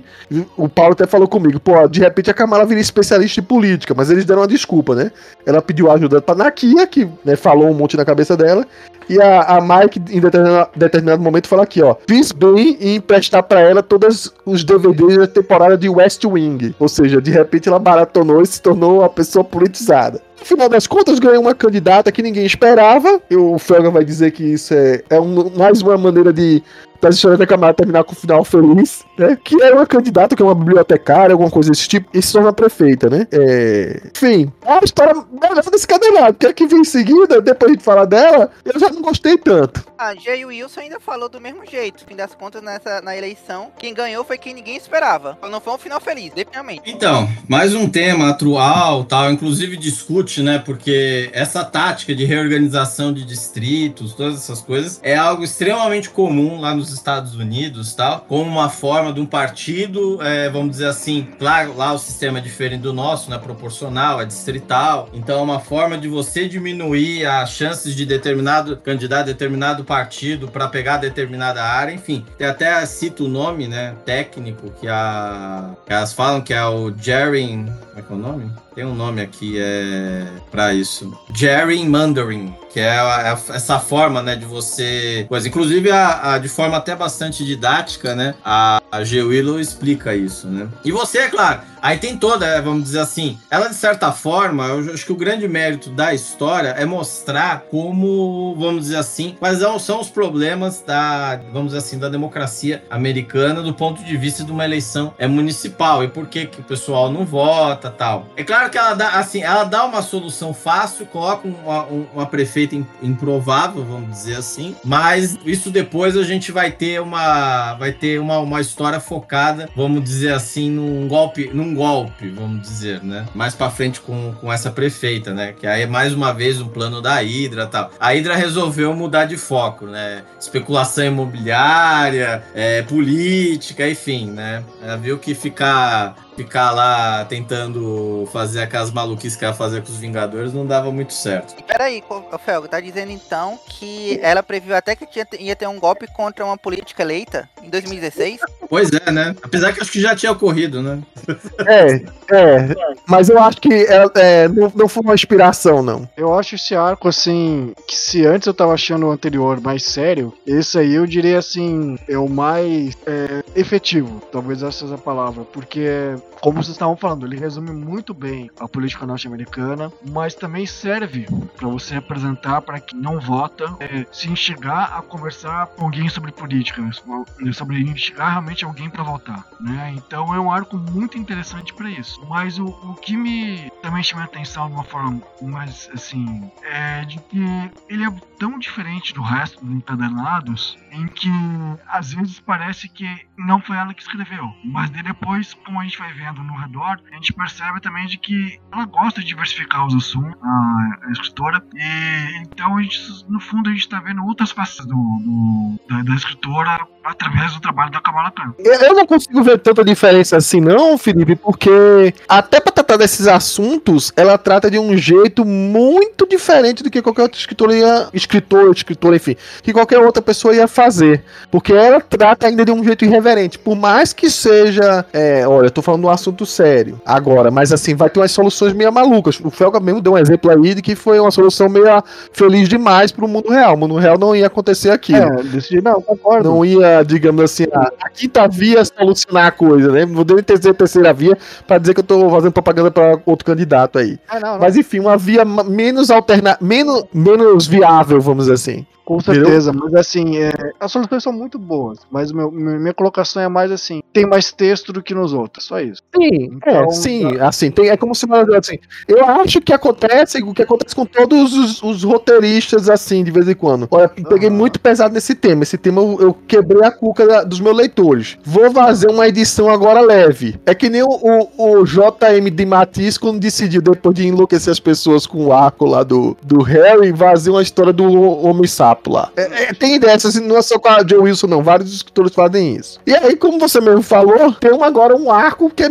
que também, no fundo, no fundo, mas de uma forma bem sutil, também trata de um tema meio polêmico, mas é mais no-brainer, vamos dizer assim, mais acerebrado. Que é esse do que leva o arco principal, que é o danos por segundo, em que a gente vê um, a Kamala enfrentando um vírus ultra desenvolvido, é, enfim, criado por um outro maluco ali, mas esse nem é a trama principal, Doc X, que ela tem contato com isso aí durante o, o grupo de RPG online dela. Curiosamente, esse Doc X ele assume o avatar do único troll do grupo e não pe pega aí, ó, de onde tá vindo as nuances da coisa. Então, um vírus que na verdade pega o, o, o visual de um troll e chama a atenção da Kamala que de repente ele começa a dar uns toquezinhos, tipo, olha, eu sei quem você é, tô te provocando, né? Que ele fala o nome, né? Tá jogando, ela tá jogando como se fosse com Kamala, de repente fala o nome da Miss Marvel lá. Quer dizer, nem sabia que era Kamala. Todo mundo era meio que as cegas ali, o grupo de RPG. Só que aí, de repente, Kamala vai pesquisar mais a, mais a fundo. O cara que supostamente ela achava que era o cara que podia estar, tá, é,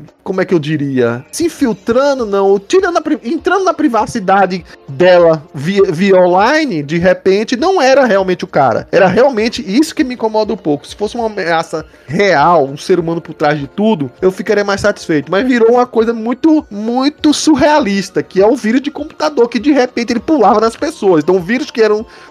o vírus de computador que estava invadindo a privacidade dos outros, estava invadindo também a privacidade física das pessoas tomando corpos. Então ficou um negócio mais rocambolesco do que deveria. E o arco, se fosse um pouco mais simples, tocaria nos temas principais aí no meio, que é justamente de repente quando a, a G. Wilson fala de uma menina que teve as fotos expostas aí pelo namorado, uma coisa desse tipo, que é uma coisa da época que realmente é um bullying novo, principalmente para meninas, essa exposição. A gente tem hoje em dia no Brasil tem leis próprias para isso, no estado a gente sabe que teve muitos casos aí, inclusive de suicídio por conta de coisas expostas com pessoas muito frágeis, muito imaturas ainda na vida e que pode causar um dano pesado nelas, né? E aí, quando se volta para Kamala, esse vírus aí, ele já quer também atacar não só ela, de mostrar a identidade dela, que ela talvez até se fosse esse problema, ela exporia, não teria tanto problema quanto o vírus ameaçou aqui de expor que a que a Zoe, que era amiga dela, é, tava gostando, gostava de meninas e que tava gostando da Nakia. Ela achava que isso podia causar um trauma muito grande pra Zoe e ela faz de tudo para contornar a situação. Chega até o, em algum momento ficar em dúvida se iria entregar a Shield, né? Aí temos aqui a participação breve, muito breve do Coulson, do Phil Coulson, que é um personagem que dos cinemas veio pros quadrinhos e que já tinha uma já tinha uma interação com a Kamala num, numa minissérie da Shield, né? Teve uma historinha juntas deles. E aí a Kamala fica nessa dúvida tamanha até que ela, de novo, com a ajuda do Bruno à distância, consegue se livrar desse vírus aí temporariamente, né? O, o vírus consegue se livrar temporariamente. E no final desse cadernado ainda, a gente tem tem o uma historinha rápida aí sobre o que tá acontecendo com o Bruno, né? Só pra é, citar brevemente, porque também não é grandes histórias, não. O Bruno encontra um amigo lá em Wakanda, ele vira o estudante é, de fora, que é o mais queridinho e por aí vai, mas ele percebe que em Wakanda ele não é nenhum super gênio, ele é mais só mais um, né? E aí ele tem um amigo dele lá, que esse amigo, enfim, com o tempo fica bem mais próximo, ajuda ele a construir um braço remoto aí, um, um esqueleto externo, né? E que mexe a perna dele e o braço. E o Bruno fica por muito tempo assim, né? Ele não se recupera nos quadrinhos tão fácil, não, né? Ele, pelo menos na, na todo encadenado da Joe Wilson, ele continua muito dependente, né? Enfim, esse amigo dele, a gente descobre que ele é um, um sobrinho, aliás, muito perdido aí do, da realeza de Wakanda, né? Ele descobre no decorrer do caminho, que é aprontar lá de roubar um pouco do, do Vibrânio em determinado momento. E aí, o, nessa, nessa brincadeira aí, nesse é, trote, vamos dizer assim, que o amigo pra, prepara, ele acaba topando pela primeira vez com o Pantera Negra, né? E a história é uma historinha mais boba, mais divertida, mas é só pra gente localizar onde é que tava o Bruno. Mas enfim, danos por segundo, como eu falei, ela, pra mim, decepciona um pouco quando ela fica surrealista demais. Se ela tratasse que o grande vilão fosse o, o criador do vírus, ou um hacker por aí vai, pra mim seria mais interessante. É, que esse arco ele decepciona um pouco quando fica mais surrealista. É, porque é um tema, como para variar, né? É um tema muito atual, um tema muito relevante. E tanto que quando o arco foca mais na, nas amigas da Kamala, é muito bacana. Quando foca no, na questão do na questão das relações sociais, né? De que se vai revelar, não, não vai revelar. Quando a Kamala realmente aprende de que com as amigas, de que tem, tem que se impor em relação ao, aos bullying, que tá fazendo bullying, é muito bom, é muito interessante. Aí quando fica mais surrealista, ele meio que se perde, né? Como se ela tentasse manter esse tema mais divertido ou mais leve, né? Mas ainda assim, mais que nesse arco fique meio esquisito, abrupto, né? A, a forma como o tema é traba é trabalhado, mais pra frente eu até gostei um pouco mais desse rocambolesco, como em que forma que esse vírus se manifesta depois. Agora, nessa parte do Wakanda, eu achei muito divertido a forma que foi retratado, ainda que rápida, né? A Wakanda a, a educação, a forma com que a diferencia, fica muito divertido como que os wakandianos falam dos, dos estrangeiros. Então, assim, eu achei válido. Eu achei até que, mais uma vez, assim como naquele arco que a Kamala visita a sua origem, sai do lugar comum de novo. Eu achei bem interessante, viu? Cara, é, acho que o, o, que o que o ponto que vocês já comentaram que é, que é desse arco, e eu acho que ele acaba perdendo realmente a força, é você, vamos dizer assim, assim, despersonalizar, né? Porque foi o que a J. Wilson, J. Willow fez, ao colocar o grande vilão como um vírus de computador, maluco, rebelde e tal. Tipo, praticamente um Ultron em, em um proto-Ultron, vamos dizer assim. Eu acho que assim, ela tentou fazer, tipo assim, que o grande vilão seria um troll da internet. Aí ela foi misturar isso com a história do RPG online, pegou um troll físico e botou lá pra fazer talvez um paralelo visual com a ideia, mas ela podia continuar fazendo isso, mas por trás podia, podia ter um hacker, né? Ela falhou nisso. Ou então, ou, ou então, é, como você falou, essa história do, do, do bicho ficar pulando de corpo, sabe? Um negócio meio. É, eu, eu, também interpretei que ela queria dizer que era uma invasão de privacidade mais física. Porque querendo é, mas... é, é, é, o, é o tema de sobre isso. Mas, então, enfim. De toda forma, ela traz um, um, mais uma vez, ela traz um tema bastante é, é, atual. De certa forma, foi aí que ela, vamos dizer assim, tirou a Zoe do armário, né? Agora, né? E de certa forma, ela, ela continuou, vamos dizer assim, ela fez a personagem crescer, né? Com isso. Ela, ela, ela, também, ela também não deu uma solução fácil, que foi porque ela podia também, ah, a Nakia tal, ela não fez isso, certo? Respeitou bastante a, vamos dizer assim, as duas personagens, né, nessa, nesse ponto. É legal, né, porque poderia colocar assim, a Nakia, eu também te amo, por aí vai, mas não é o caso, né? E aí, não, é... Não, Somos ela, amigas ela, e vamos ela, aprender juntas a lidar com a situação, sendo amigas ainda. Exatamente. Então ela, ela saiu muito bem. Agora, o que, o que eu acho, assim, novamente, ela pegou, ela trouxe outro vilão que vai, que vai ficar aí por mais um tempo, né? Entrou pra galeria de vilões da, da personagem. Mas ao mesmo tempo, talvez teria sido muito mais interessante isso. Se já tivesse personalizado, podia ter pegado qualquer, sei lá, alguém que não. não que, que trombou com a Kamala e por causa disso ele ficou revoltada, essas coisas, sabe? Eu acho que transformar no tudo e, e, assim, tudo num vírus de, a culpa é de um vírus de computador, é, ou então pelo menos assim, ah, o vírus de computador saiu do, assim, tudo bem, o vírus sa, saiu do controle e tal, mas sei lá, poderia ter sido mais, poderia ter dado uma cara pro coisa, porque é o que a gente tem hoje, né? Que é outro, vamos dizer assim, ela passou agora por três temas é, bastante complicados, bastante atuais, e de certa forma a, tratou ele de forma leve, mas ao mesmo tempo também deu soluções muito fáceis para esses três, para esses problemas, né? Tentando defender ela, que a gente também tem que lembrar, não só que o público-alvo era adolescentes, mas também são arcos pequenos, ela não tinha espaço para fazer coisas com grandes consequências ou algo com maiores dramas como vocês até mencionaram, ela já tá colocando mais, mais dramas, mais situações. E como o próprio Coveiro mencionou aí, a solução das Zoe, se, quiser, se ela quisesse fazer o final feliz malhação, era só a Nakia ter dito sim pronto. Mas não, ela resolveu ir pelo caminho, o caminho mais, assim, não, não um final feliz. Mais vida real seria, né? Não, na verdade, é que eu tava querendo evitar, eu queria evitar o termo, ela repetiu o plot do, do Bruno declarando. Exa- Então, mas é querendo ou não, se se você for ver, é, tem um monte de amores não correspondidos aí. Ou seja, é bem difícil ter, digamos, um amor. E Isso não termina aqui, não, viu? A gente vai falar ainda sobre isso. Sim, eu sei, a As questão é vidas que amorosas aqui demoram pra, pra se uma- fixar. É, se fosse um- uma coisa mais tão final feliz, super rápido, o Felga tá dizendo, todo mundo ia tá namorando aí, ia ser malhação. Não, não, mas a, a- o, o que eu digo é, não é com relação aos relacionamentos. Com relação aos relacionamentos é feio, mas com relação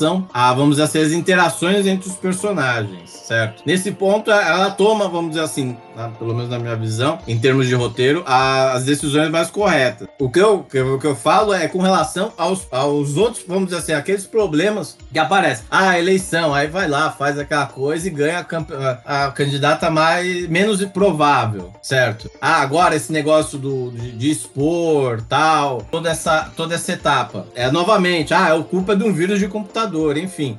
As interações, ela, ela tá fazendo de acordo com o que o script pede. Mas as grandes soluções é que, é que eu acho que ela tá pecando. Mas tudo bem, dentro do, do padrão e talvez dentro da proposta, tá correto. Bom, aí vamos pular agora para um outro encadernado. Ele chama-se Mecha eh, e é relativo à primeira história desse encadernado aqui. Acho que são as três, quatro histórias juntas. Eu até vou depois, na- logo depois que eu terminar aqui de falar um pouco sobre ele, pedir até uma orientação, porque eu não sou tão versado na coisa para saber por que que no final das contas se chamou Mecha esse encadernado. Mas o que que trata isso aqui? É mais outro tema aqui que pega um pouco do rescaldo da, da Guerra Civil 2, tá? Inclusive tem um retorno da Beck aqui, que ela agora se chama de Beck alguma coisa aí. Ela se autodeterminou um, um- um nome aí. E depois cria o, o nome, assume de vez o nome Lockdown lá, que o Felga falou que é aprisionamento, alguma coisa desse tipo. Começa a história até com uma coisa mais divertida, vai.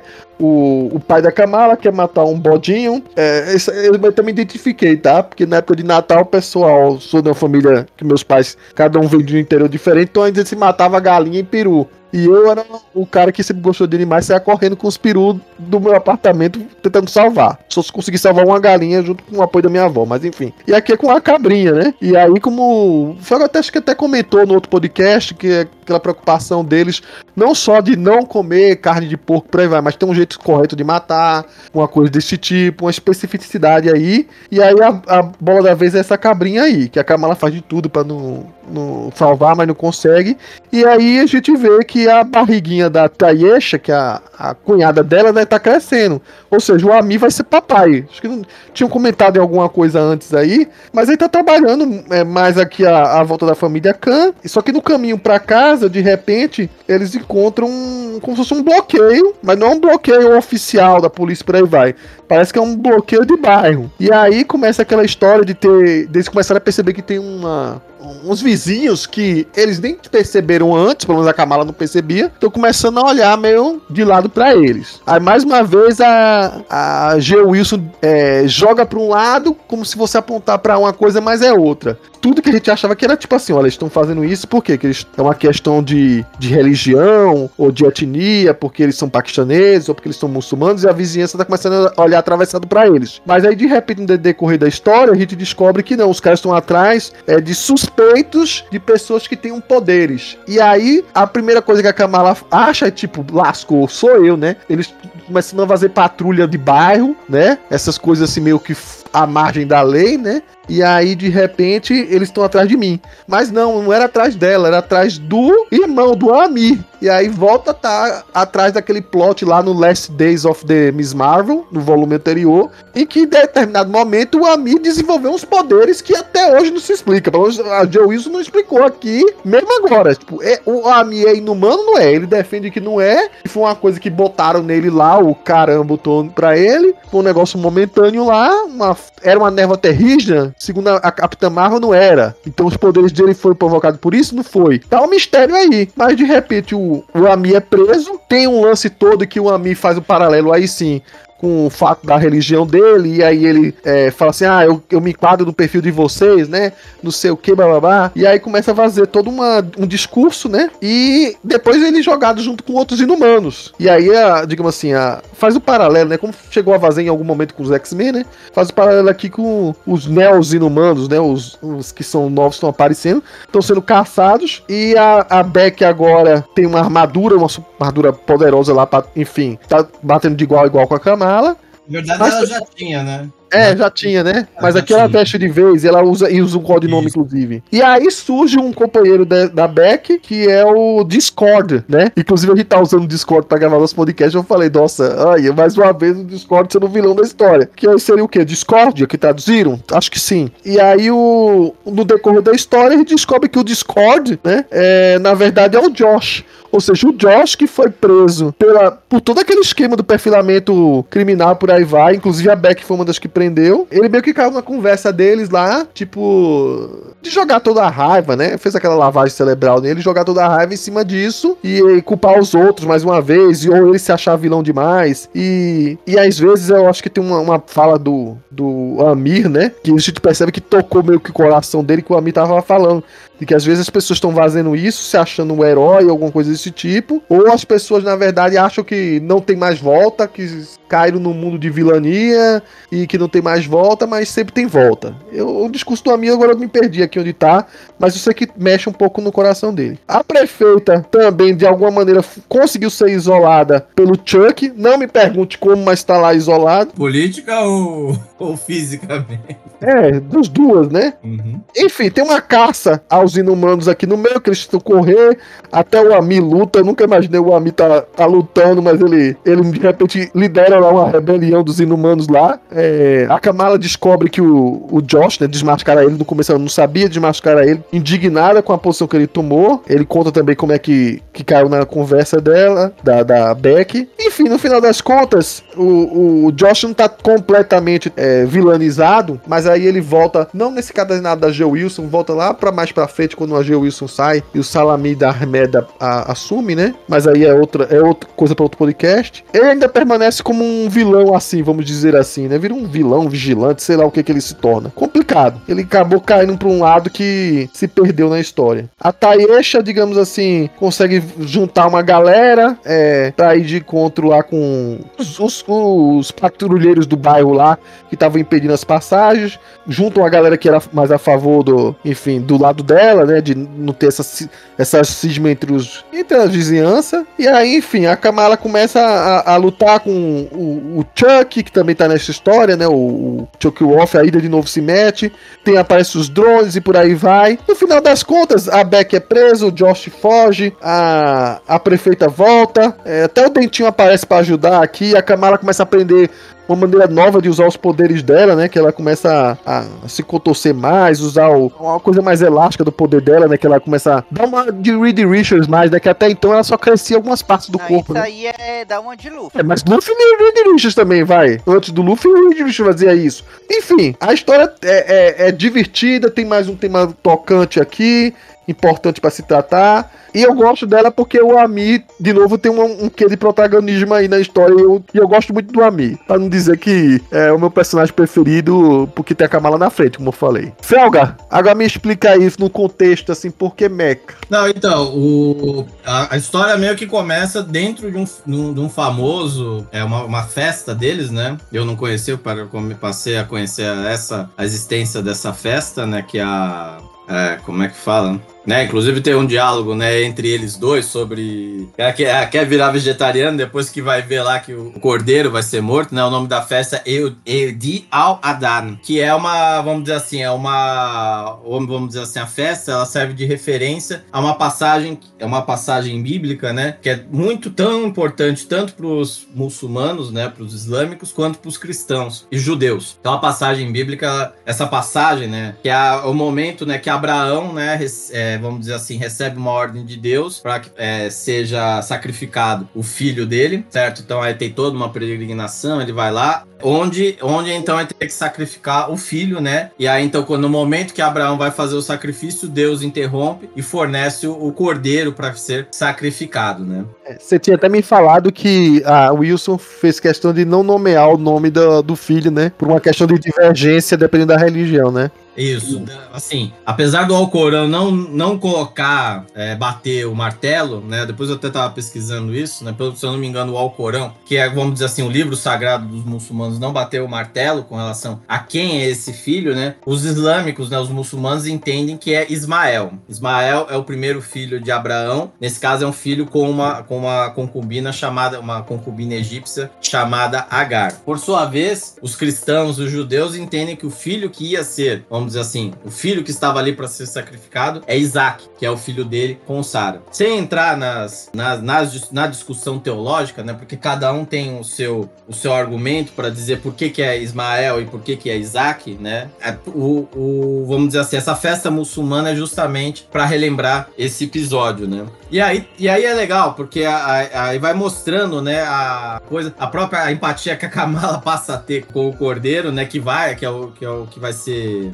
sacrificado, mas acho que aí depois ela, ela não vira vegetariana, né, pelo que eu entendi. Não, não, o hot dog do juízo final, como ela chama, ainda. Ainda, ainda, é, ainda é tal. E aí mostra certas características da festa, né? Que inclusive pessoas elas convidam outras, eh, outros membros, outras pessoas, inclusive aqueles que pa- passam, que estão em dificuldades, né? Ou seja, uma festa pra, vamos dizer assim, interação de como é que fala, entre a, dentro da vizinhança, né? E aí no meio dessa tem toda essa outra discussão, né? Que aí no caso é, um- é uma coisa que também é bastante comum, porque no final das contas a prefeita levou lá um golpe, foi tirada do coisa, ou seja, a Hidra comprou a, a Câmara Municipal, equivalente à Câmara Municipal. A Câmara deu um impeachment lá, vamos dizer, ali nela. Ela só consegue retornar, porque pelo que eu entendi, por causa de uma decisão judicial. Enfim, nada, nada muito diferente do real, principalmente em termos de Brasil, né? E aí, enquanto isso, a polícia, ela não pode agir enquanto tá essa, essa kind, né? Essa... Eu vou usar o termo, essa milícia aí tá, tá, tá tomando conta, caçando, né? É, possíveis alvos superpoderosos, tá? Algo até meio, meio mais parecido com a Guerra Civil 1, né? Do que, do que o, o que aconteceu na Guerra Civil 2, né?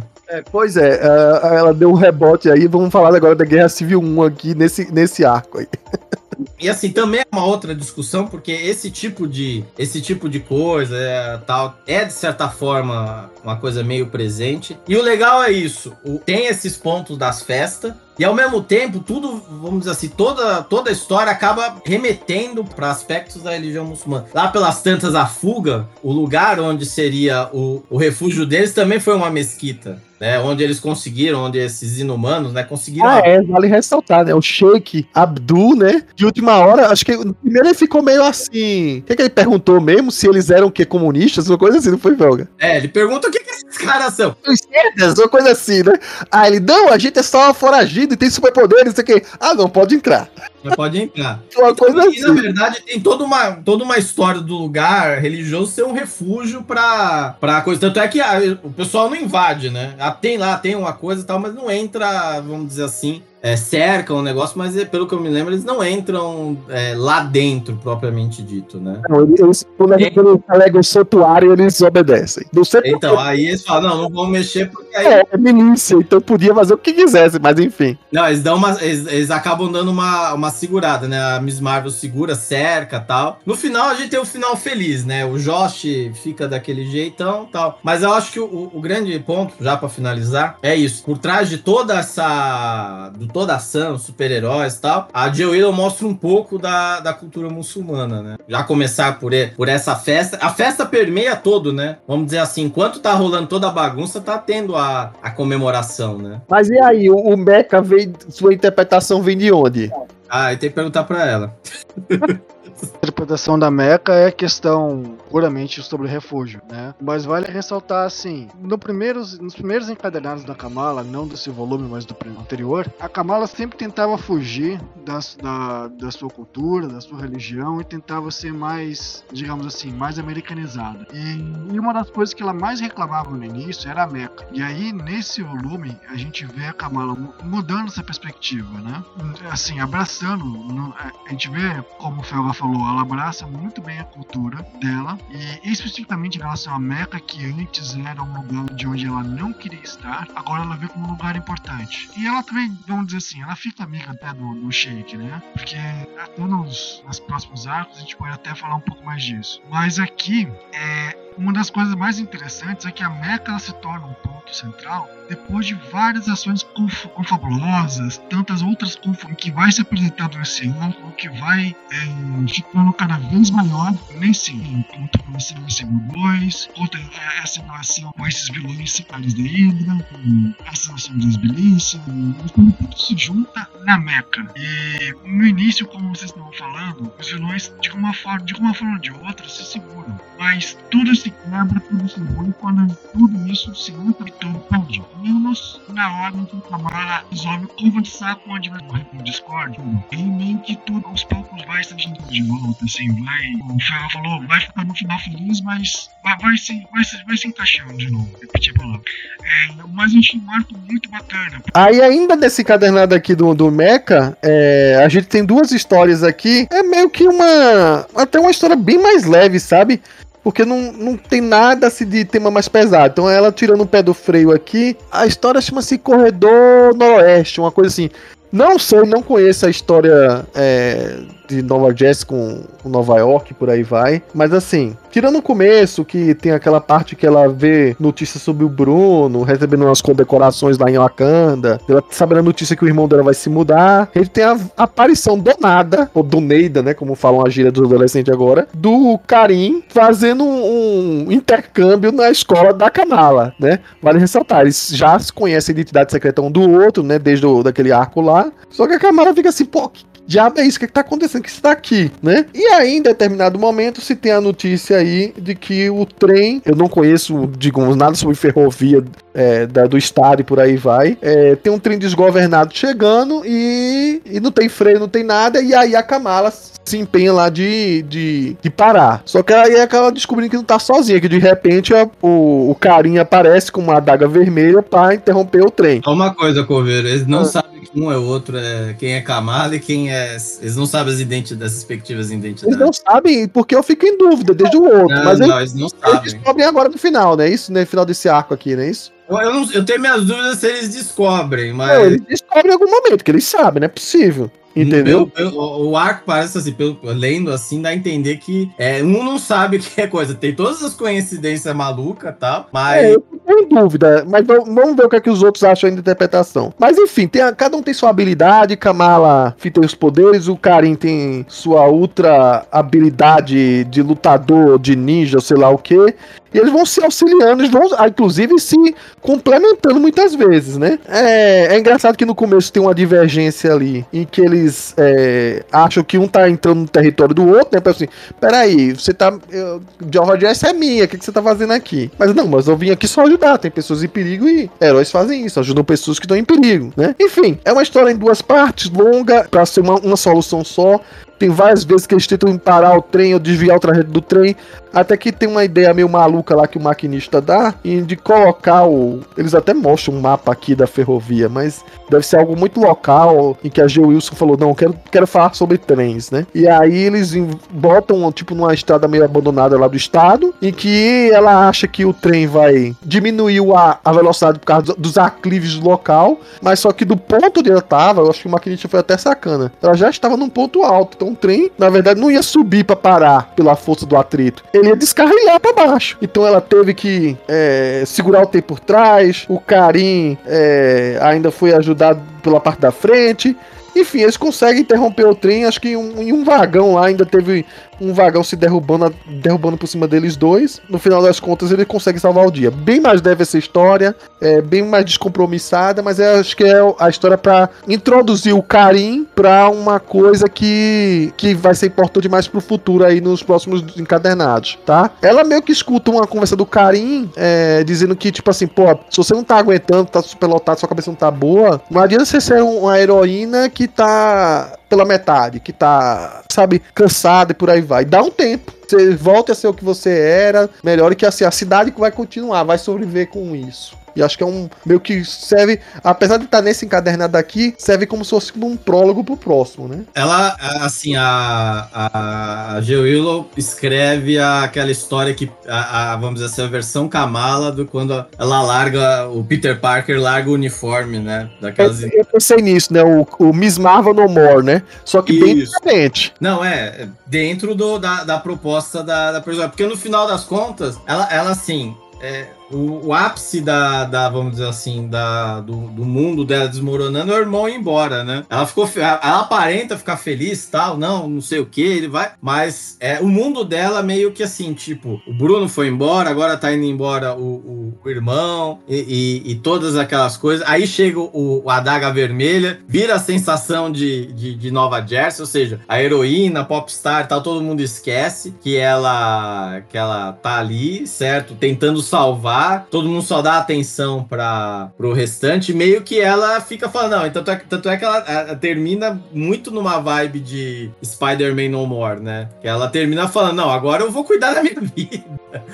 certo? A pessoa, agora eu vou me preocupar com a pessoa que fica na frente do, do espelho, entendeu? Então tenho muito a, a, a vibe da, de tipo de pendurar realmente o uniforme, né? Tanto é que a próxima história ela é bem interessante, né? Eu, eu e a, é, assim, eu, eu acho que é uma das melhores a, a próxima história no sentido de trazê-la de volta como heroína, entendeu? Vamos dizer assim, é meio que a, a, a jornada para ela mostrar por que, que ela tem que ser.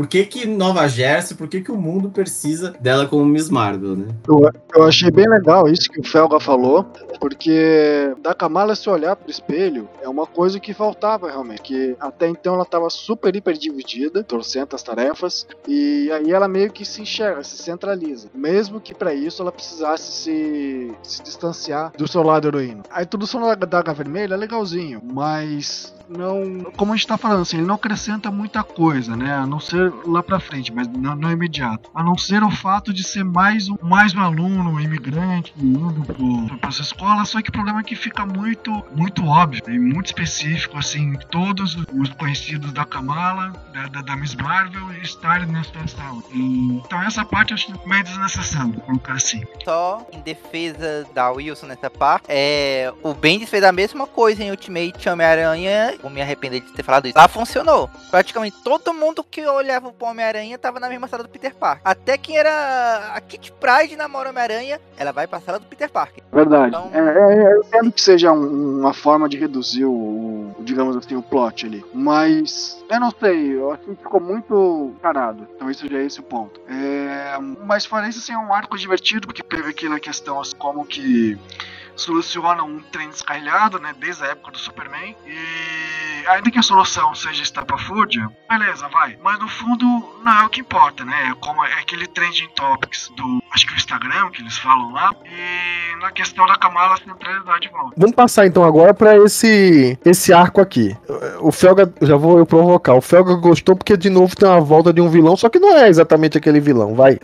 A gente sabe que aquele o criador do Thomas Jefferson Calopsita, o inventor, meio que teve bom comportamento, tá saindo da prisão, né? Então ele tá saindo da prisão e ele vai aprontar de novo, só que agora ele vai ele tem ele, ele sabe onde é que a Calopsita errou, ele vai procurar um outro alvo pra ser as baterias energéticas dos drones dele lá, enfim. Mas o que, que a gente tem agora é uma nova Jessie que não tem mais a Miss Marvel. Como vocês já adiantaram aí, ela sumiu, desapareceu. Nessa ausência dela, coube aos amigos da Kamala que até então, entre aspas, não estavam associando a Kamala Khan com a Miss Marvel, tomar o lugar da Miss Marvel. Como assim a Kamala desaparece e a Miss Marvel também desaparece? Como assim a gente não vai associar? Enfim, até então a Geo Wilson tava escondendo o jogo, parecia aquela coisa de roteirismo mesmo. E aí a gente, a gente tem a Nakia, o Gabe, a Mike e a Zoe, os quatro, fazendo um revezamento pra patrulhar lá a, a cidade, né? A, a Nova Jersey, no lugar da, da Miss Marvel. Usando o que podia, né? Cada um tinha suas habilidades, mas tipo assim, a primeira que aparece aí usando os poderes é a, é a Mike, né? Que ela usa uma, uma prótese que ela aperta e infla a mão dela. E aí, tipo, emula o que a, a Miss Marvel fazia de crescer os membros, né? E por aí vai. Até então eles não tinham apoio nenhum, mas de repente surge o Karim, né? Pra ser o guia lá, o protetor deles, pra ajudar quando a coisa começa a ficar mais feia, né? É, eu gosto muito desse arco porque, assim, ele desenvolve a Zoe como ninguém. Cara, a Zoe se torna a minha terceira personagem preferida de toda é, esse, essa, esse conjunto aqui do, do que a, a história da Miss Marvel traz, né? É curioso como é, eu sinto falta em ver como, como as histórias são boas, porque o corpo de coadjuvantes é, é completo, né? Ele é. Ele, você pode ter uma história em que a Kamala quase não aparece e você tá muito interessado de ler porque todos os outros personagens, o, o irmão da cunhada dela, a, a, a Mike, a Naki, a Zoe, principalmente aqui, ela, ele se torna interessante. Enfim, o inventor, agora, percebendo que crianças pode ser um problema, ele vai atrás do outro grupo social em que ele acha que tá sobrando na sociedade, que são as pessoas muito, muito velhas. Que nos Estados Unidos, quando você não tem uma família e não quer cuidar, você joga no abrigo. E ele tá atrás de pessoas nesse abrigo. E é engraçado que a Zoe de repente se junta com um velhinho do abrigo que aparentemente tá paranoico. Eu não me lembro agora o nome dele, mas ele é um tipo um ex-veterano, né? Tava, acho que lutou na Segunda Guerra Mundial e por aí vai. Vão investigar no asilo e a princípio o Karim se junta com a Zoe. É, sabe que, claro, a Zoe não é abismável, né? Mas já associa com as amigas dela. Por isso que eu acho que, que não dá pra dizer que o Karim era tão inocente assim. No decorrer da história, em algum momento ele sabia assim, cara. Mas enfim. A Zoe, inclusive a primeira a descobrir que o inventor que tá por trás de tudo, porque ela luta com um camaleão, um robô gigante. É engraçado que a, a, a Zoe, de repente, né, vai, ela seria a, a, dali do grupo aqui tinha um porte atlético melhorzinho, porque ela diz que começou a, a virar crossfiteira, uma coisa assim que ela fala, né? Ela chegando, inclusive, com carinho, é, derrubar, destruir esse robô. É, é engraçado, porque, assim, querendo ou não, é, tem um ar muito de mangá, né? O que, que tá acontecendo nessas histórias agora? Acho, acho que até o Nick Leon. O Nick Leon assume e aí ele anime pra caramba. O, o, jeito dele, né? Anime não, mangá, né? Pra caramba. Os, os estilos, tipo explode o robô, aí os bonequinhos vão voando. Tipo, qualquer situação normal, saia tudo machucado, mas não, não machucou nem nada, né? E aí a, a, a história vai progredindo e, ele, e eles conseguem, querendo ou não, é, ir a fundo na, junto com o velhinho lá, ir a fundo pra localizar a, quem é o inventor e por aí vai.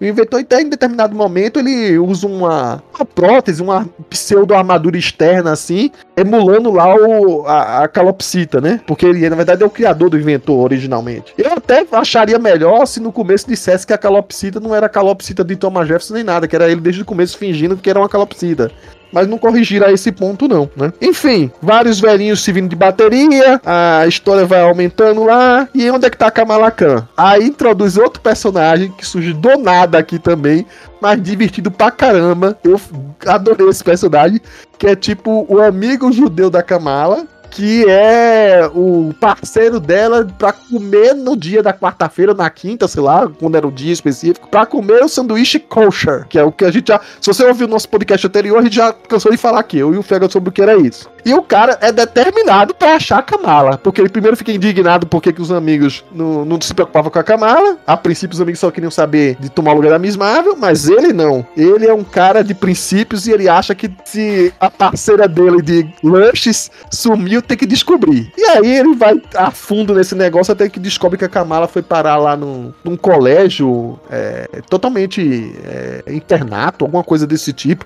Tinha nada a ver com ela. Ele que meio que vira indiretamente o, o vamos dizer assim, o, o, professor, não, o guia espiritual dela lá, porque ele dá uma liçãozinha dela com as palavras que ele usa, mesmo a princípio não sabendo que ela é a Miss Marvel, né? E enfim, a história continua com os meninos, enfim, pedindo ajuda a, a Capitã Marvel, usando um pingente que a Miss Marvel jogou fora. Muita gente pode achar assim, pô, como é que eles conseguiram esse pingente da Capitã Marvel?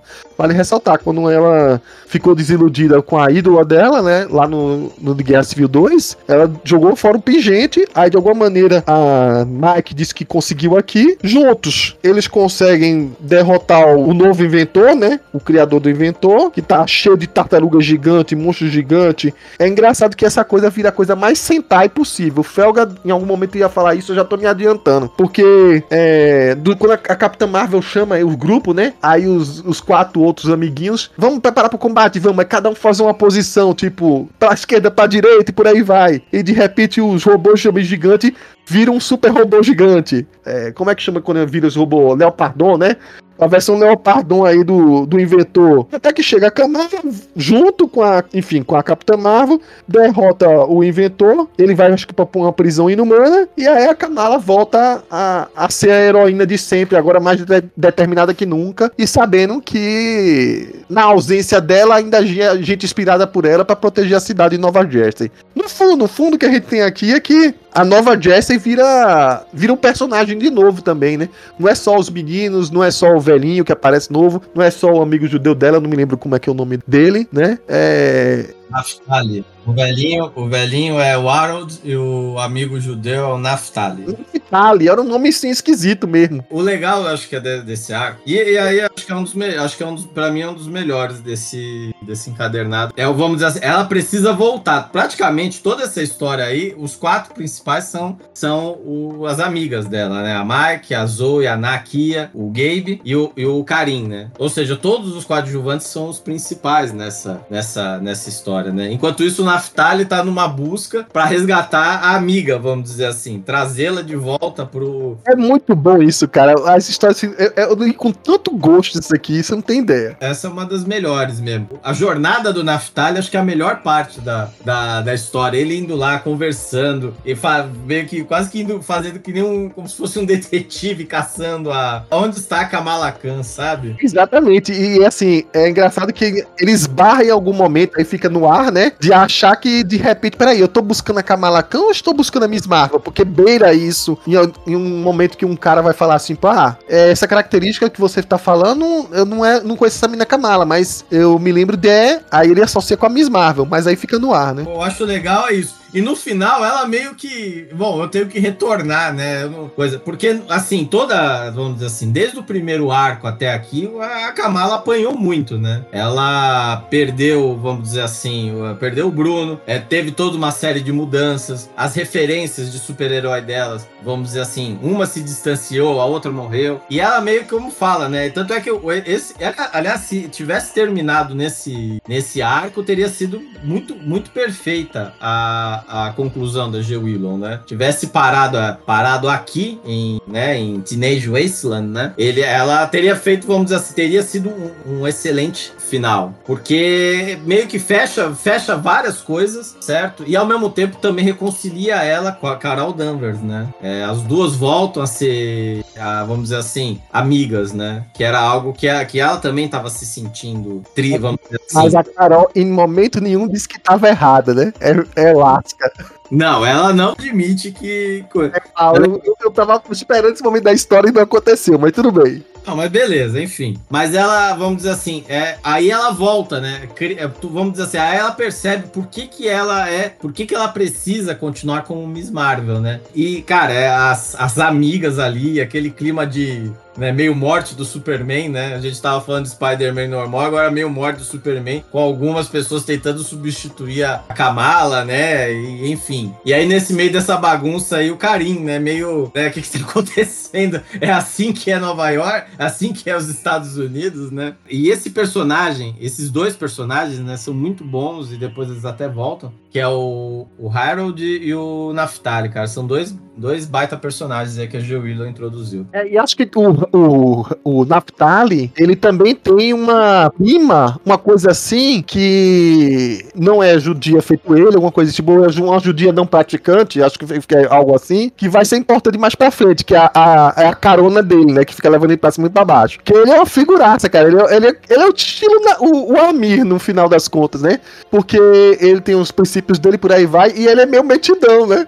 Tipo, não, você vai me levar lá porque eu tenho uma jornada determinada para achar isso e eu tenho que entregar esse sanduíche. É, é, a jornada do sanduíche. Esse arco é muito bom. Essa parte do sanduíche é, é fantástica. Isso é uma coisa assim que chama muita atenção no, no trabalho inteiro da Miss Marvel, que é as referências locais de Nova Jersey, principalmente de comida. Eu fiquei a leitura inteira com vontade de comer todas as comidas, e em específico esse sanduíche. É, mas esse arco aí, volto a concordar com o Felga, que é um dos melhores. Não só por trabalhar muito bem os personagens coadjuvantes, né? É quase que cada um deles tem um, uma edição própria ali. E é muito divertido. Não só pela vibe mais, mais, mais mangá, mas é muito bem trabalhado os personagens, é, a volta do vilão é muito bacana, e é leve, divertido, e a forma que ele esconde a Kamala, a Miss Marvel da história, funciona muito bem. Não só para finalizar qualquer seja o arco, mas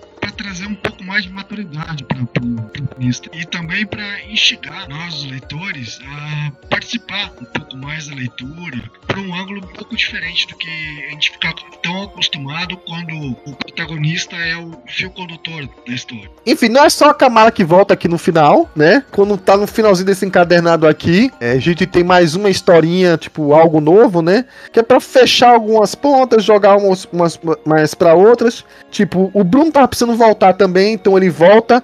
Ele volta com o amigão dele lá, que é o parente do. do do T'Challa, né? Um parente distante lá do T'Challa. Eu não me lembro agora o nome dele, mas assim, ele diz que vo tá voltando junto com o Bruno para fazer uma pesquisa de campo sobre a cultura ocidental e por aí vai. Aí vira uma figurinha também. Mas é, já, já tá um pouco no final da fase do Joe Wilson, não, tá, não chega a ser tão trabalhado, não, mas iria render algumas coisas divertidas aqui. E aí, mesmo que o Bruno volta, o Karim tá meio que naquela dubiedade, assim, de tá apaixonado pela Miss Marvel, de não tá. A gente sabe que daqui, daqui a um pouquinho ele vai se despedir de vez. Aí lasca um beijão na Kamala. Então, como eu falei que as coisas nunca acontecem como devia, que de repente o Karim beija a Kamala, é o primeiro beijo pra valer dela. O Bruno acaba vendo isso e a Kamala tá, tá em dúvida agora se gosta ou não do, então tá aquela coisa realmente adolescente pra caramba, daquela confusão de sentimentos, né?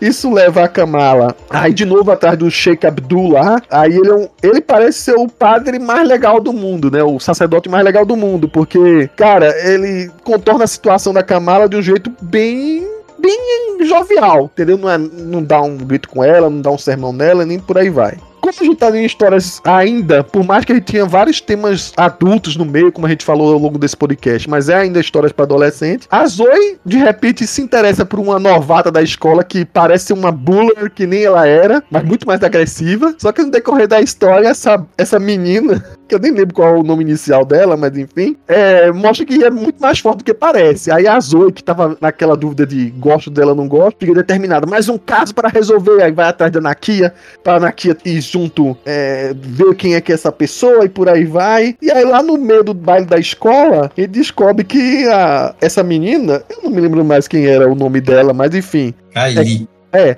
mas também não importa que no final das contas ela era o Doc X que resolveu criar um corpo robótico pra se vingar da Kamala, né? E aí tem uma, a briga lá no meio do baile, enfim, a... acho que é a Zoya que, que se mete aí no meio, né, pra dar um sermão nela, aí a Kamala quando vai puxar o, o... puxar alguma coisa dela e puxar a pele junto, aí expõe ela, aí o Karim junto com a Kamala se junta pra bater na, na Doc X, derrota ela. E aí a... acho que a Doc X nem sei o que acontece com ela, o corpo se destruindo e o que, que vai fazer com o vírus? Sei lá, se o vírus sumiu, se vai aparecer de novo em alguma outra história no futuro. Não aparece mais na da G. Wilson, né? E a Zoe finalmente encontra um, um interesse amoroso, porque a, a prima é, de um dia não praticante do Naftali, que eu também não me esqueci o nome agora, tô, já estamos avançando muito esse podcast pra eu estar tá me prendendo a nomes, né? Ela também era lésbica e as duas meio que olham uma pra outra e começa a ter um interesse amoroso entre uma ali que vai, vai a fundo nas histórias pra frente, tá? Aí termina o, o penúltimo encadernado que é esse Devastação Adolescente.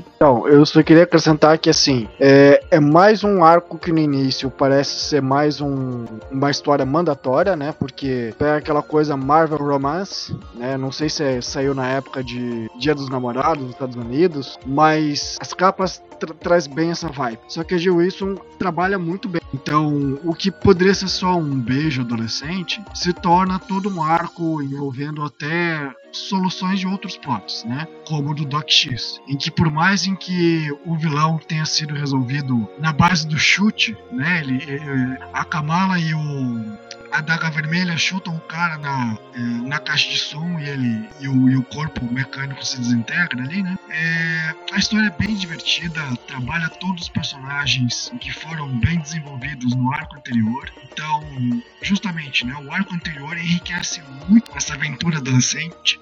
A aventura adolescente, não sei se é, eu falei do tom certo agora. É, enfim, é mais um arco bem divertido e trabalha também esse a, amigo do Bruno, que veio de Wakanda, é, é um outro personagem muito divertido. A Jill Wilson ela acaba trabalhando muito bem. Eu esqueci do nome. É, US.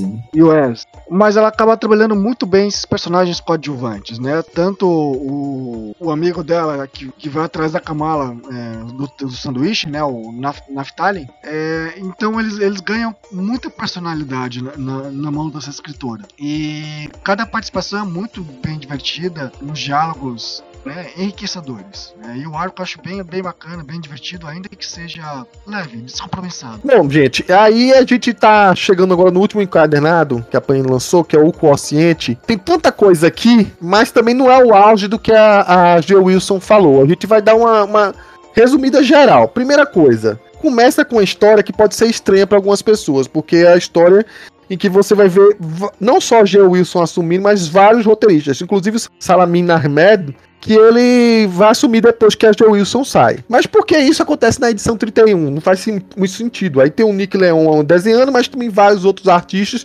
Inclusive o Gustavo Duarte, que é o brasileiro, que é, enfim, se você conhece um pouco de quadrinho nacional, ou comprou uma das primeiras MSP, você vai saber quem é. Ele é bem. um nome bem grande, assim, bem importante na, no cenário nacional aqui. E começa a ter uma história meio mesclada, né? Não, não parece uma coisa só meio a G. Wilson. Mas por que isso acontece? Porque a edição 31 se juntar com as 19 que a gente falou no outro podcast, dá as 50 edições da Miss Marvel. Então essa equivaleria à edição 50 da Miss Marvel. Então é uma festa que a princípio começa com uma festa do pijama, tem um monte de aventuras aventurescas da Miss Marvel, uma com dentinho, uma com uma menina lá meio revoltada que tem uns poderes meio estranhos de gambá. Uma inumana, o poder dela é um cheiro de gambá, uma coisa assim. Tem uma, uma participação do Miles. E a gente vê que, tipo assim, a Kamala toda hora tá interrompendo as coisas da festa do pijama dela pra fazer uma aventura, né? Entrou no clima total de Nova York, é, é uma ameaça alienígena, sobrenatural, mística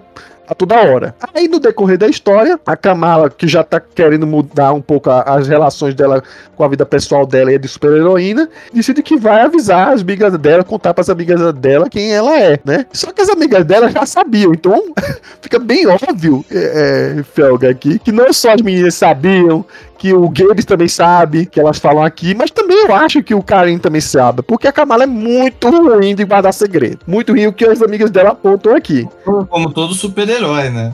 É, mas aqui ela, ela é craque nisso, né? E, enfim, a história depois segue nesse cadernado para um arco de história chamado Consciente, que basicamente é a Kamala enfrentando um vilão emprestado do Homem-Aranha, que é o Shocker. Vale ressaltar, acho que talvez não tenha ficado em algum momento claro aí, no encadernado principalmente em, em primeiro, eu acho que a gente talvez tenha comentado ou não, mas uma das fraquezas da, da Miss Marvel é eletricidade, né? E aí eu não, nem entendi muito bem, porque o choque não é a princípio poderes elétricos, mas aqui vamos encaixar. E é uma das fraquezas dela, né? E junta essa história aqui que demora acho que umas quatro edições, mais ou menos, aí, com o Bruno, que depois que voltou determinado a apoiar a Kamala, mas dessa vez não só como um coadjuvante, mas também também tomando a frente, decidindo várias coisas no combate ao crime, decide estudar as extensões dos poderes dela, né? Então submete ela a vários testes e por aí vai. E aí tem uma das testes que ele faz com ela que acaba meio que endoidando aparentemente os poderes dela. E aí a Kamala, por conta disso, não consegue derrotar de imediato o Shocker. Então vira um, um negócio meio palhaçado assim das histórias, né? Meio, meio maluco. Vira uma aventura ao longo dessa história muito doida. A correr da história, aí surge uma coisa que eu não sei se a G. Wilson tava preparando isso pro futuro, ou se ela só queria viajar na maionese mesmo. É que ela foi dizer que os poderes da camada, de alguma maneira, era diferente das partículas PIN, que não tinha essa alternância de ah, a massa com o tamanho e por aí vai.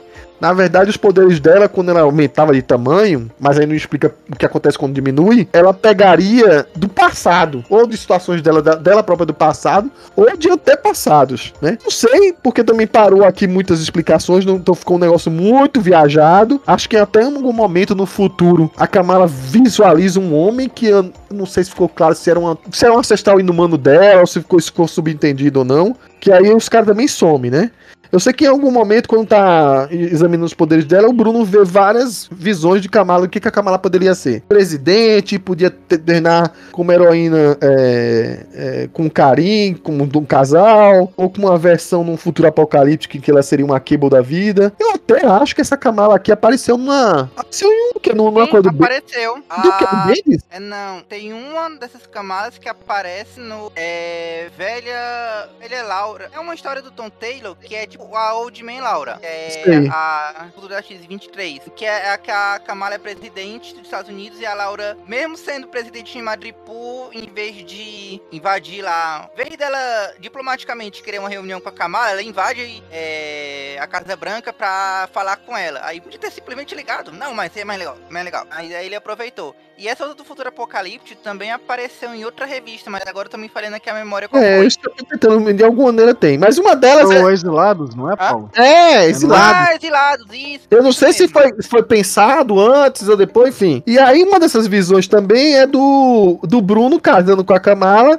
meio que ele aderindo à cultura dela, né? Só que ele tá de cadeira de rodas, então até preocupa ele. Vou me lascar mais ainda do que eu já tô, né? Aí é complicado. Na verdade, se você lembrar lá na história do, de Wakanda, o Quasi, quando ele começa, vai lá correr atrás tal, ele, tá, ele diz que o que a melhoria, o exoesqueleto, ele só minimizaria, mas ele não, não reverteria e nem, vamos dizer assim, ele ainda continuaria, provavelmente teria que, que ficar na, na cadeira de rodas. A- vamos dizer assim, o exoesqueleto só minimizaria um pouco os problemas que ele, que ele tinha, né?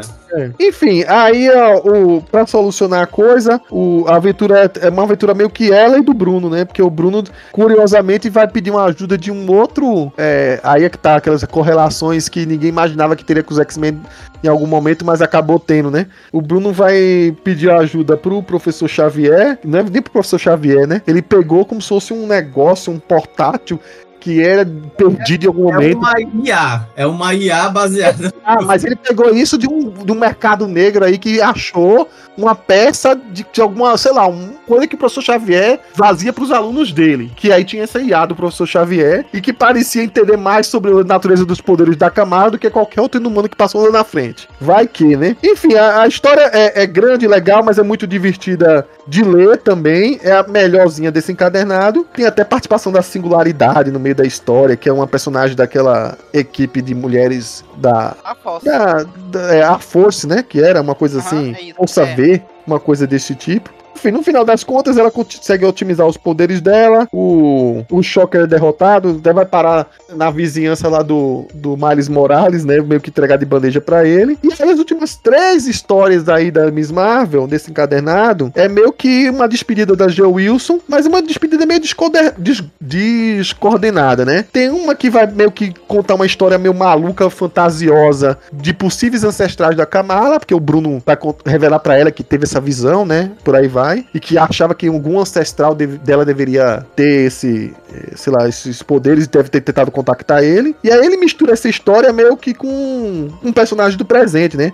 Mistura com o Josh, mistura com ele mesmo, com a, com a Zoe. E aí em determinado momento aparece o que supostamente pode ser que seja esse inumano do passado dela que interagiu com o, ancestral dela. Só que ele representa essa história com as versões dele mesmo do presente. Então talvez seja, sei lá, uma ideia maluca. Será que foi isso que deu uma ideia maluca pro pessoal da série misturar a viagem no tempo com isso? Não sei. Aí, bom, enfim, o Felga pode depois comentar. Aí é, tem mais uma história pequenininha aí e de- do nascimento do filho do Ami, é, quer dizer, o filho do Ami já nasceu em outra história, mas é Gabe e a, e a Kamala vai tirar um dia de babá do menino. O menino, em algum momento, parece que vai ter poderes inumanos e por aí vai. E aí, no meio desse negócio, acontece uma disrupção da, da estrutura da cidade, tá meio malamanhada, mas como o policial fala, nem é culpa de um super vilão, é a estrutura mesmo que tá falhando. E eles têm que dar um jeito de salvar o, o nenê. A cidade também tá meio que sendo inundada e a Kamala tem que resolver isso. Aí aparece todos os personagens que apareceu antes, o Naftali, o senhorzinho lá da, da, da do asilo, a Zoe, todo mundo.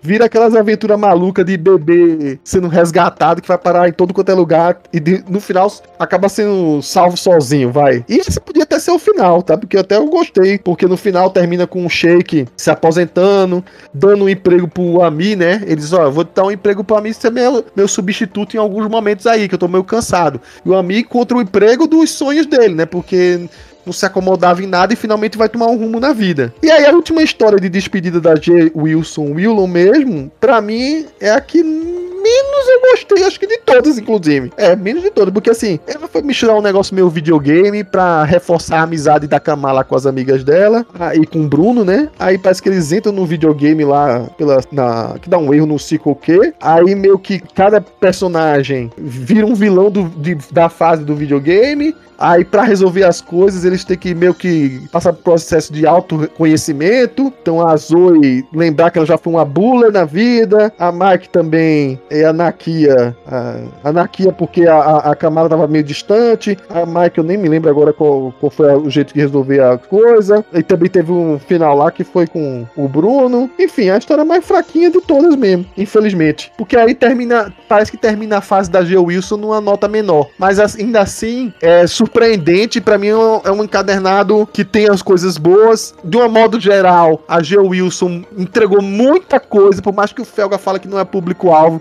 São poucas histórias que têm alguma maturidade para assuntos interessantes e que são feitos para adolescentes. Então, para mim, o que que eu, eu, eu, eu, não tinha feito antes, mas sempre tava no alvo ali as histórias da Miss Marvel, porque para mim sempre foi uma coisa fora é, da régua que tava, é, numa fase muito ruim que já tava ficando na Marvel, que é aquela all new, all different Marvel, que começou a desandar bastante coisa. Era, era uma pérola no meio de tantas histórias meia boca que estavam surgindo nessa época. E por isso tiraram ela porque tava bom demais a merda que tava o resto das histórias. A verdade é essa. Mas agora falando sério, é um ponto também que aí a Kamala tá meio que virando uma personagem que só a, só a criadora consegue fazer direito, que chamaram o Salamin para continuar as histórias, mas assim, ela não tá mais é, não tá mais conseguindo segurar uma mensal. Faz uma, uma mini de seis partes, uma mini de oito, uma mini de quatro, cancela, volta de novo depois, cancela e volta de novo depois. Só conseguir conseguiram voltar a ter a relevância que a personagem tinha e merecia nesses do, dessas duas grandes fases, matando ela da forma mais inútil possível. E depois transformando ela num X-Men, pra ela virar uma membro dos Novos Mutantes que vai aparecer lá no fundo da tela e ninguém vai lembrar daqui a cinco anos. Ah, eu tô com raiva disso. Mas, assim, essa fase aí da G. Wilson é muito boa. Se você não tiver, se você não tiver amargura no coração que nem um Felga, vale muito a pena você correr atrás dos cadenados e ler. É muito bom. É, esqueça esqueça aquela minissérie que parece um da, da Disney, mais que parece mais um documentário. Não é daquele jeito, é bom. Ignore que o Felga é, é tão bom quanto Naruto, então podem confiar.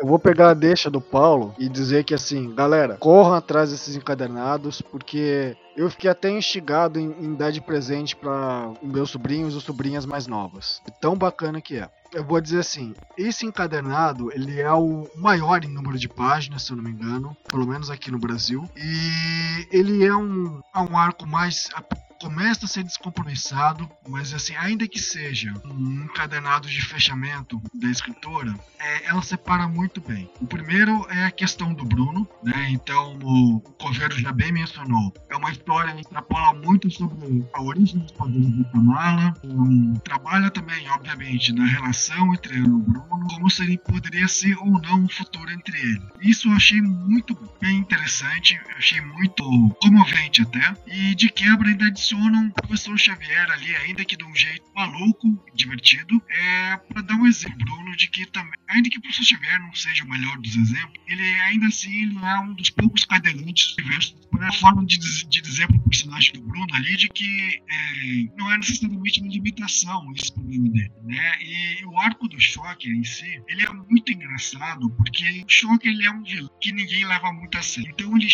se achando cara, porque parece que é, cidade da Kamala em dificuldade, tudo dá certo para ele.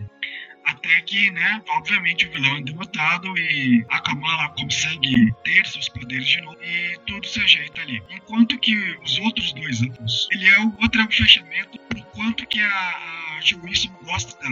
E, e mais uma vez a trabalhista, é, coisa que a gente olha quase não falamos, os policiais inúteis da cidade, que são personagens coadjuvantes muito engraçados, porque eles realmente não servem pra nada ali. É, é engraçado de ver. E a história do bebê sendo passada de muitos em muitos, de você ver mais uma vez os personagens coadjuvantes em páginas, é bem divertido, é bem engraçado.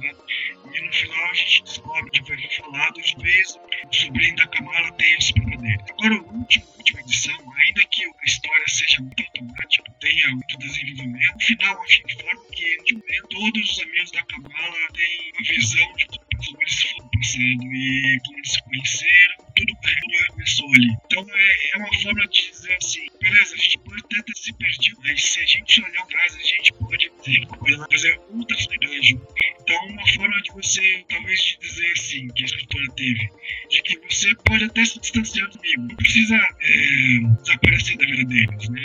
As vidas continuam. Eu gostei bastante desse encadeamento geral. Sobre essa etapa final aí, de fato, ela ah, não tem a mesma qualidade da, dos arcos anteriores, né? E aqui ela realmente já tá meio que no. a senti- sensação de aviso prévio é meio evidente, né? E a- mas assim, ainda assim ela vai e começa a trabalhar, ainda trabalha, né, certos pontos. Eu acho que o, o, o melhor aí, eu acho que é, a- é aquela história, né, que ela também já não faz sozinha, né? Mas é a, a história comemorativa, né? Que aí no final é mostra o óbvio, assim, a, todo mundo já. Assim, é praticamente. É, acho que uma vez o Paulo falou: todo mundo em Smallville sabe que o Superman é Clark Kent, né? Acho que é a mesma coisa em Nova Jersey. Todo mundo em Nova Jersey sabe que, que a Kamala Khan é a Miss Marvel, só que ninguém, só que ninguém fala, né? A idade pequena, pessoal é educado. A- a- e, e, assim, a mesma coisa aqui, né? Mas que, como, é, como assim vocês sabem? Ah, todo mundo deve saber essa altura do campeonato. Isso é péssimo pra esco- esconder as coisas, né? Mas assim, ela ainda. A,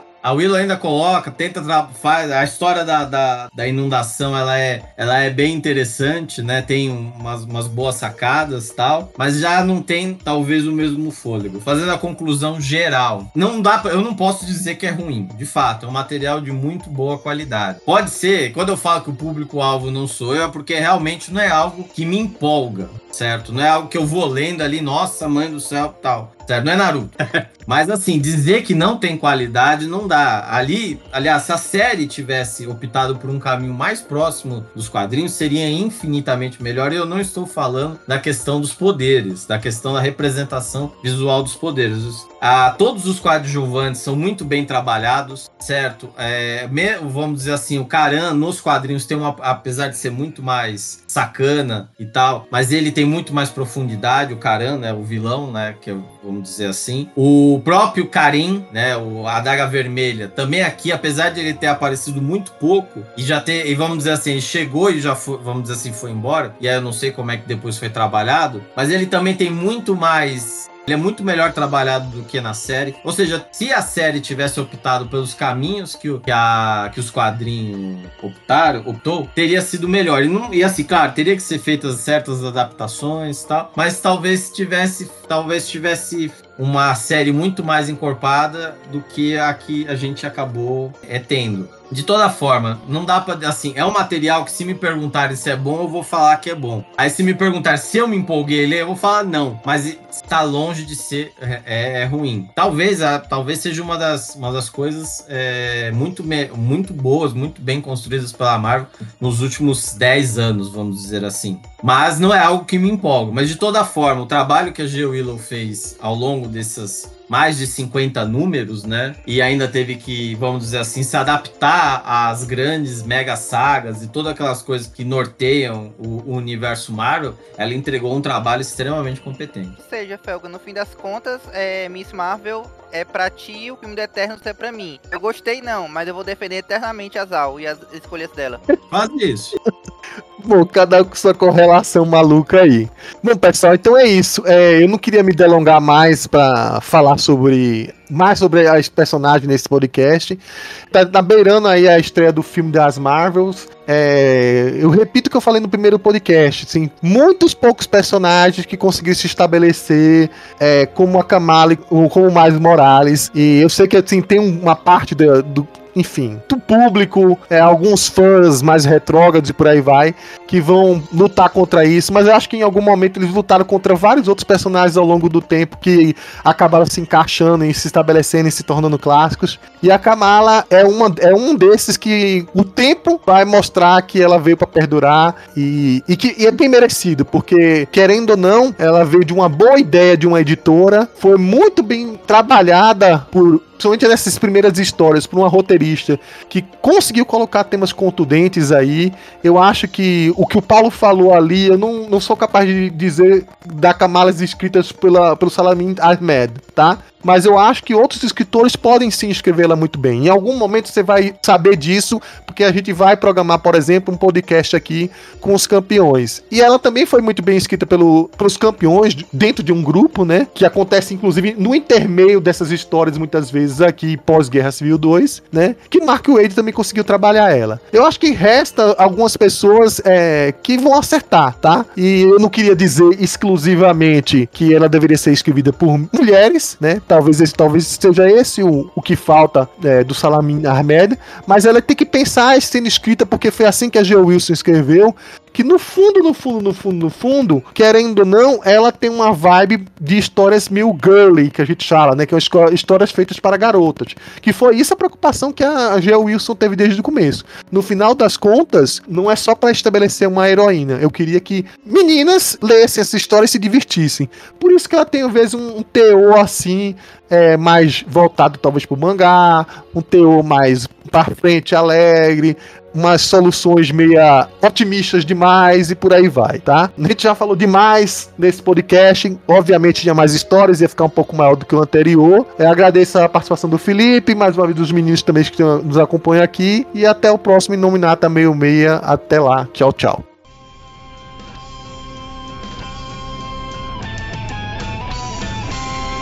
Este podcast é um oferecimento do site Universo Marvel 616. Acesse www.marvel616.com.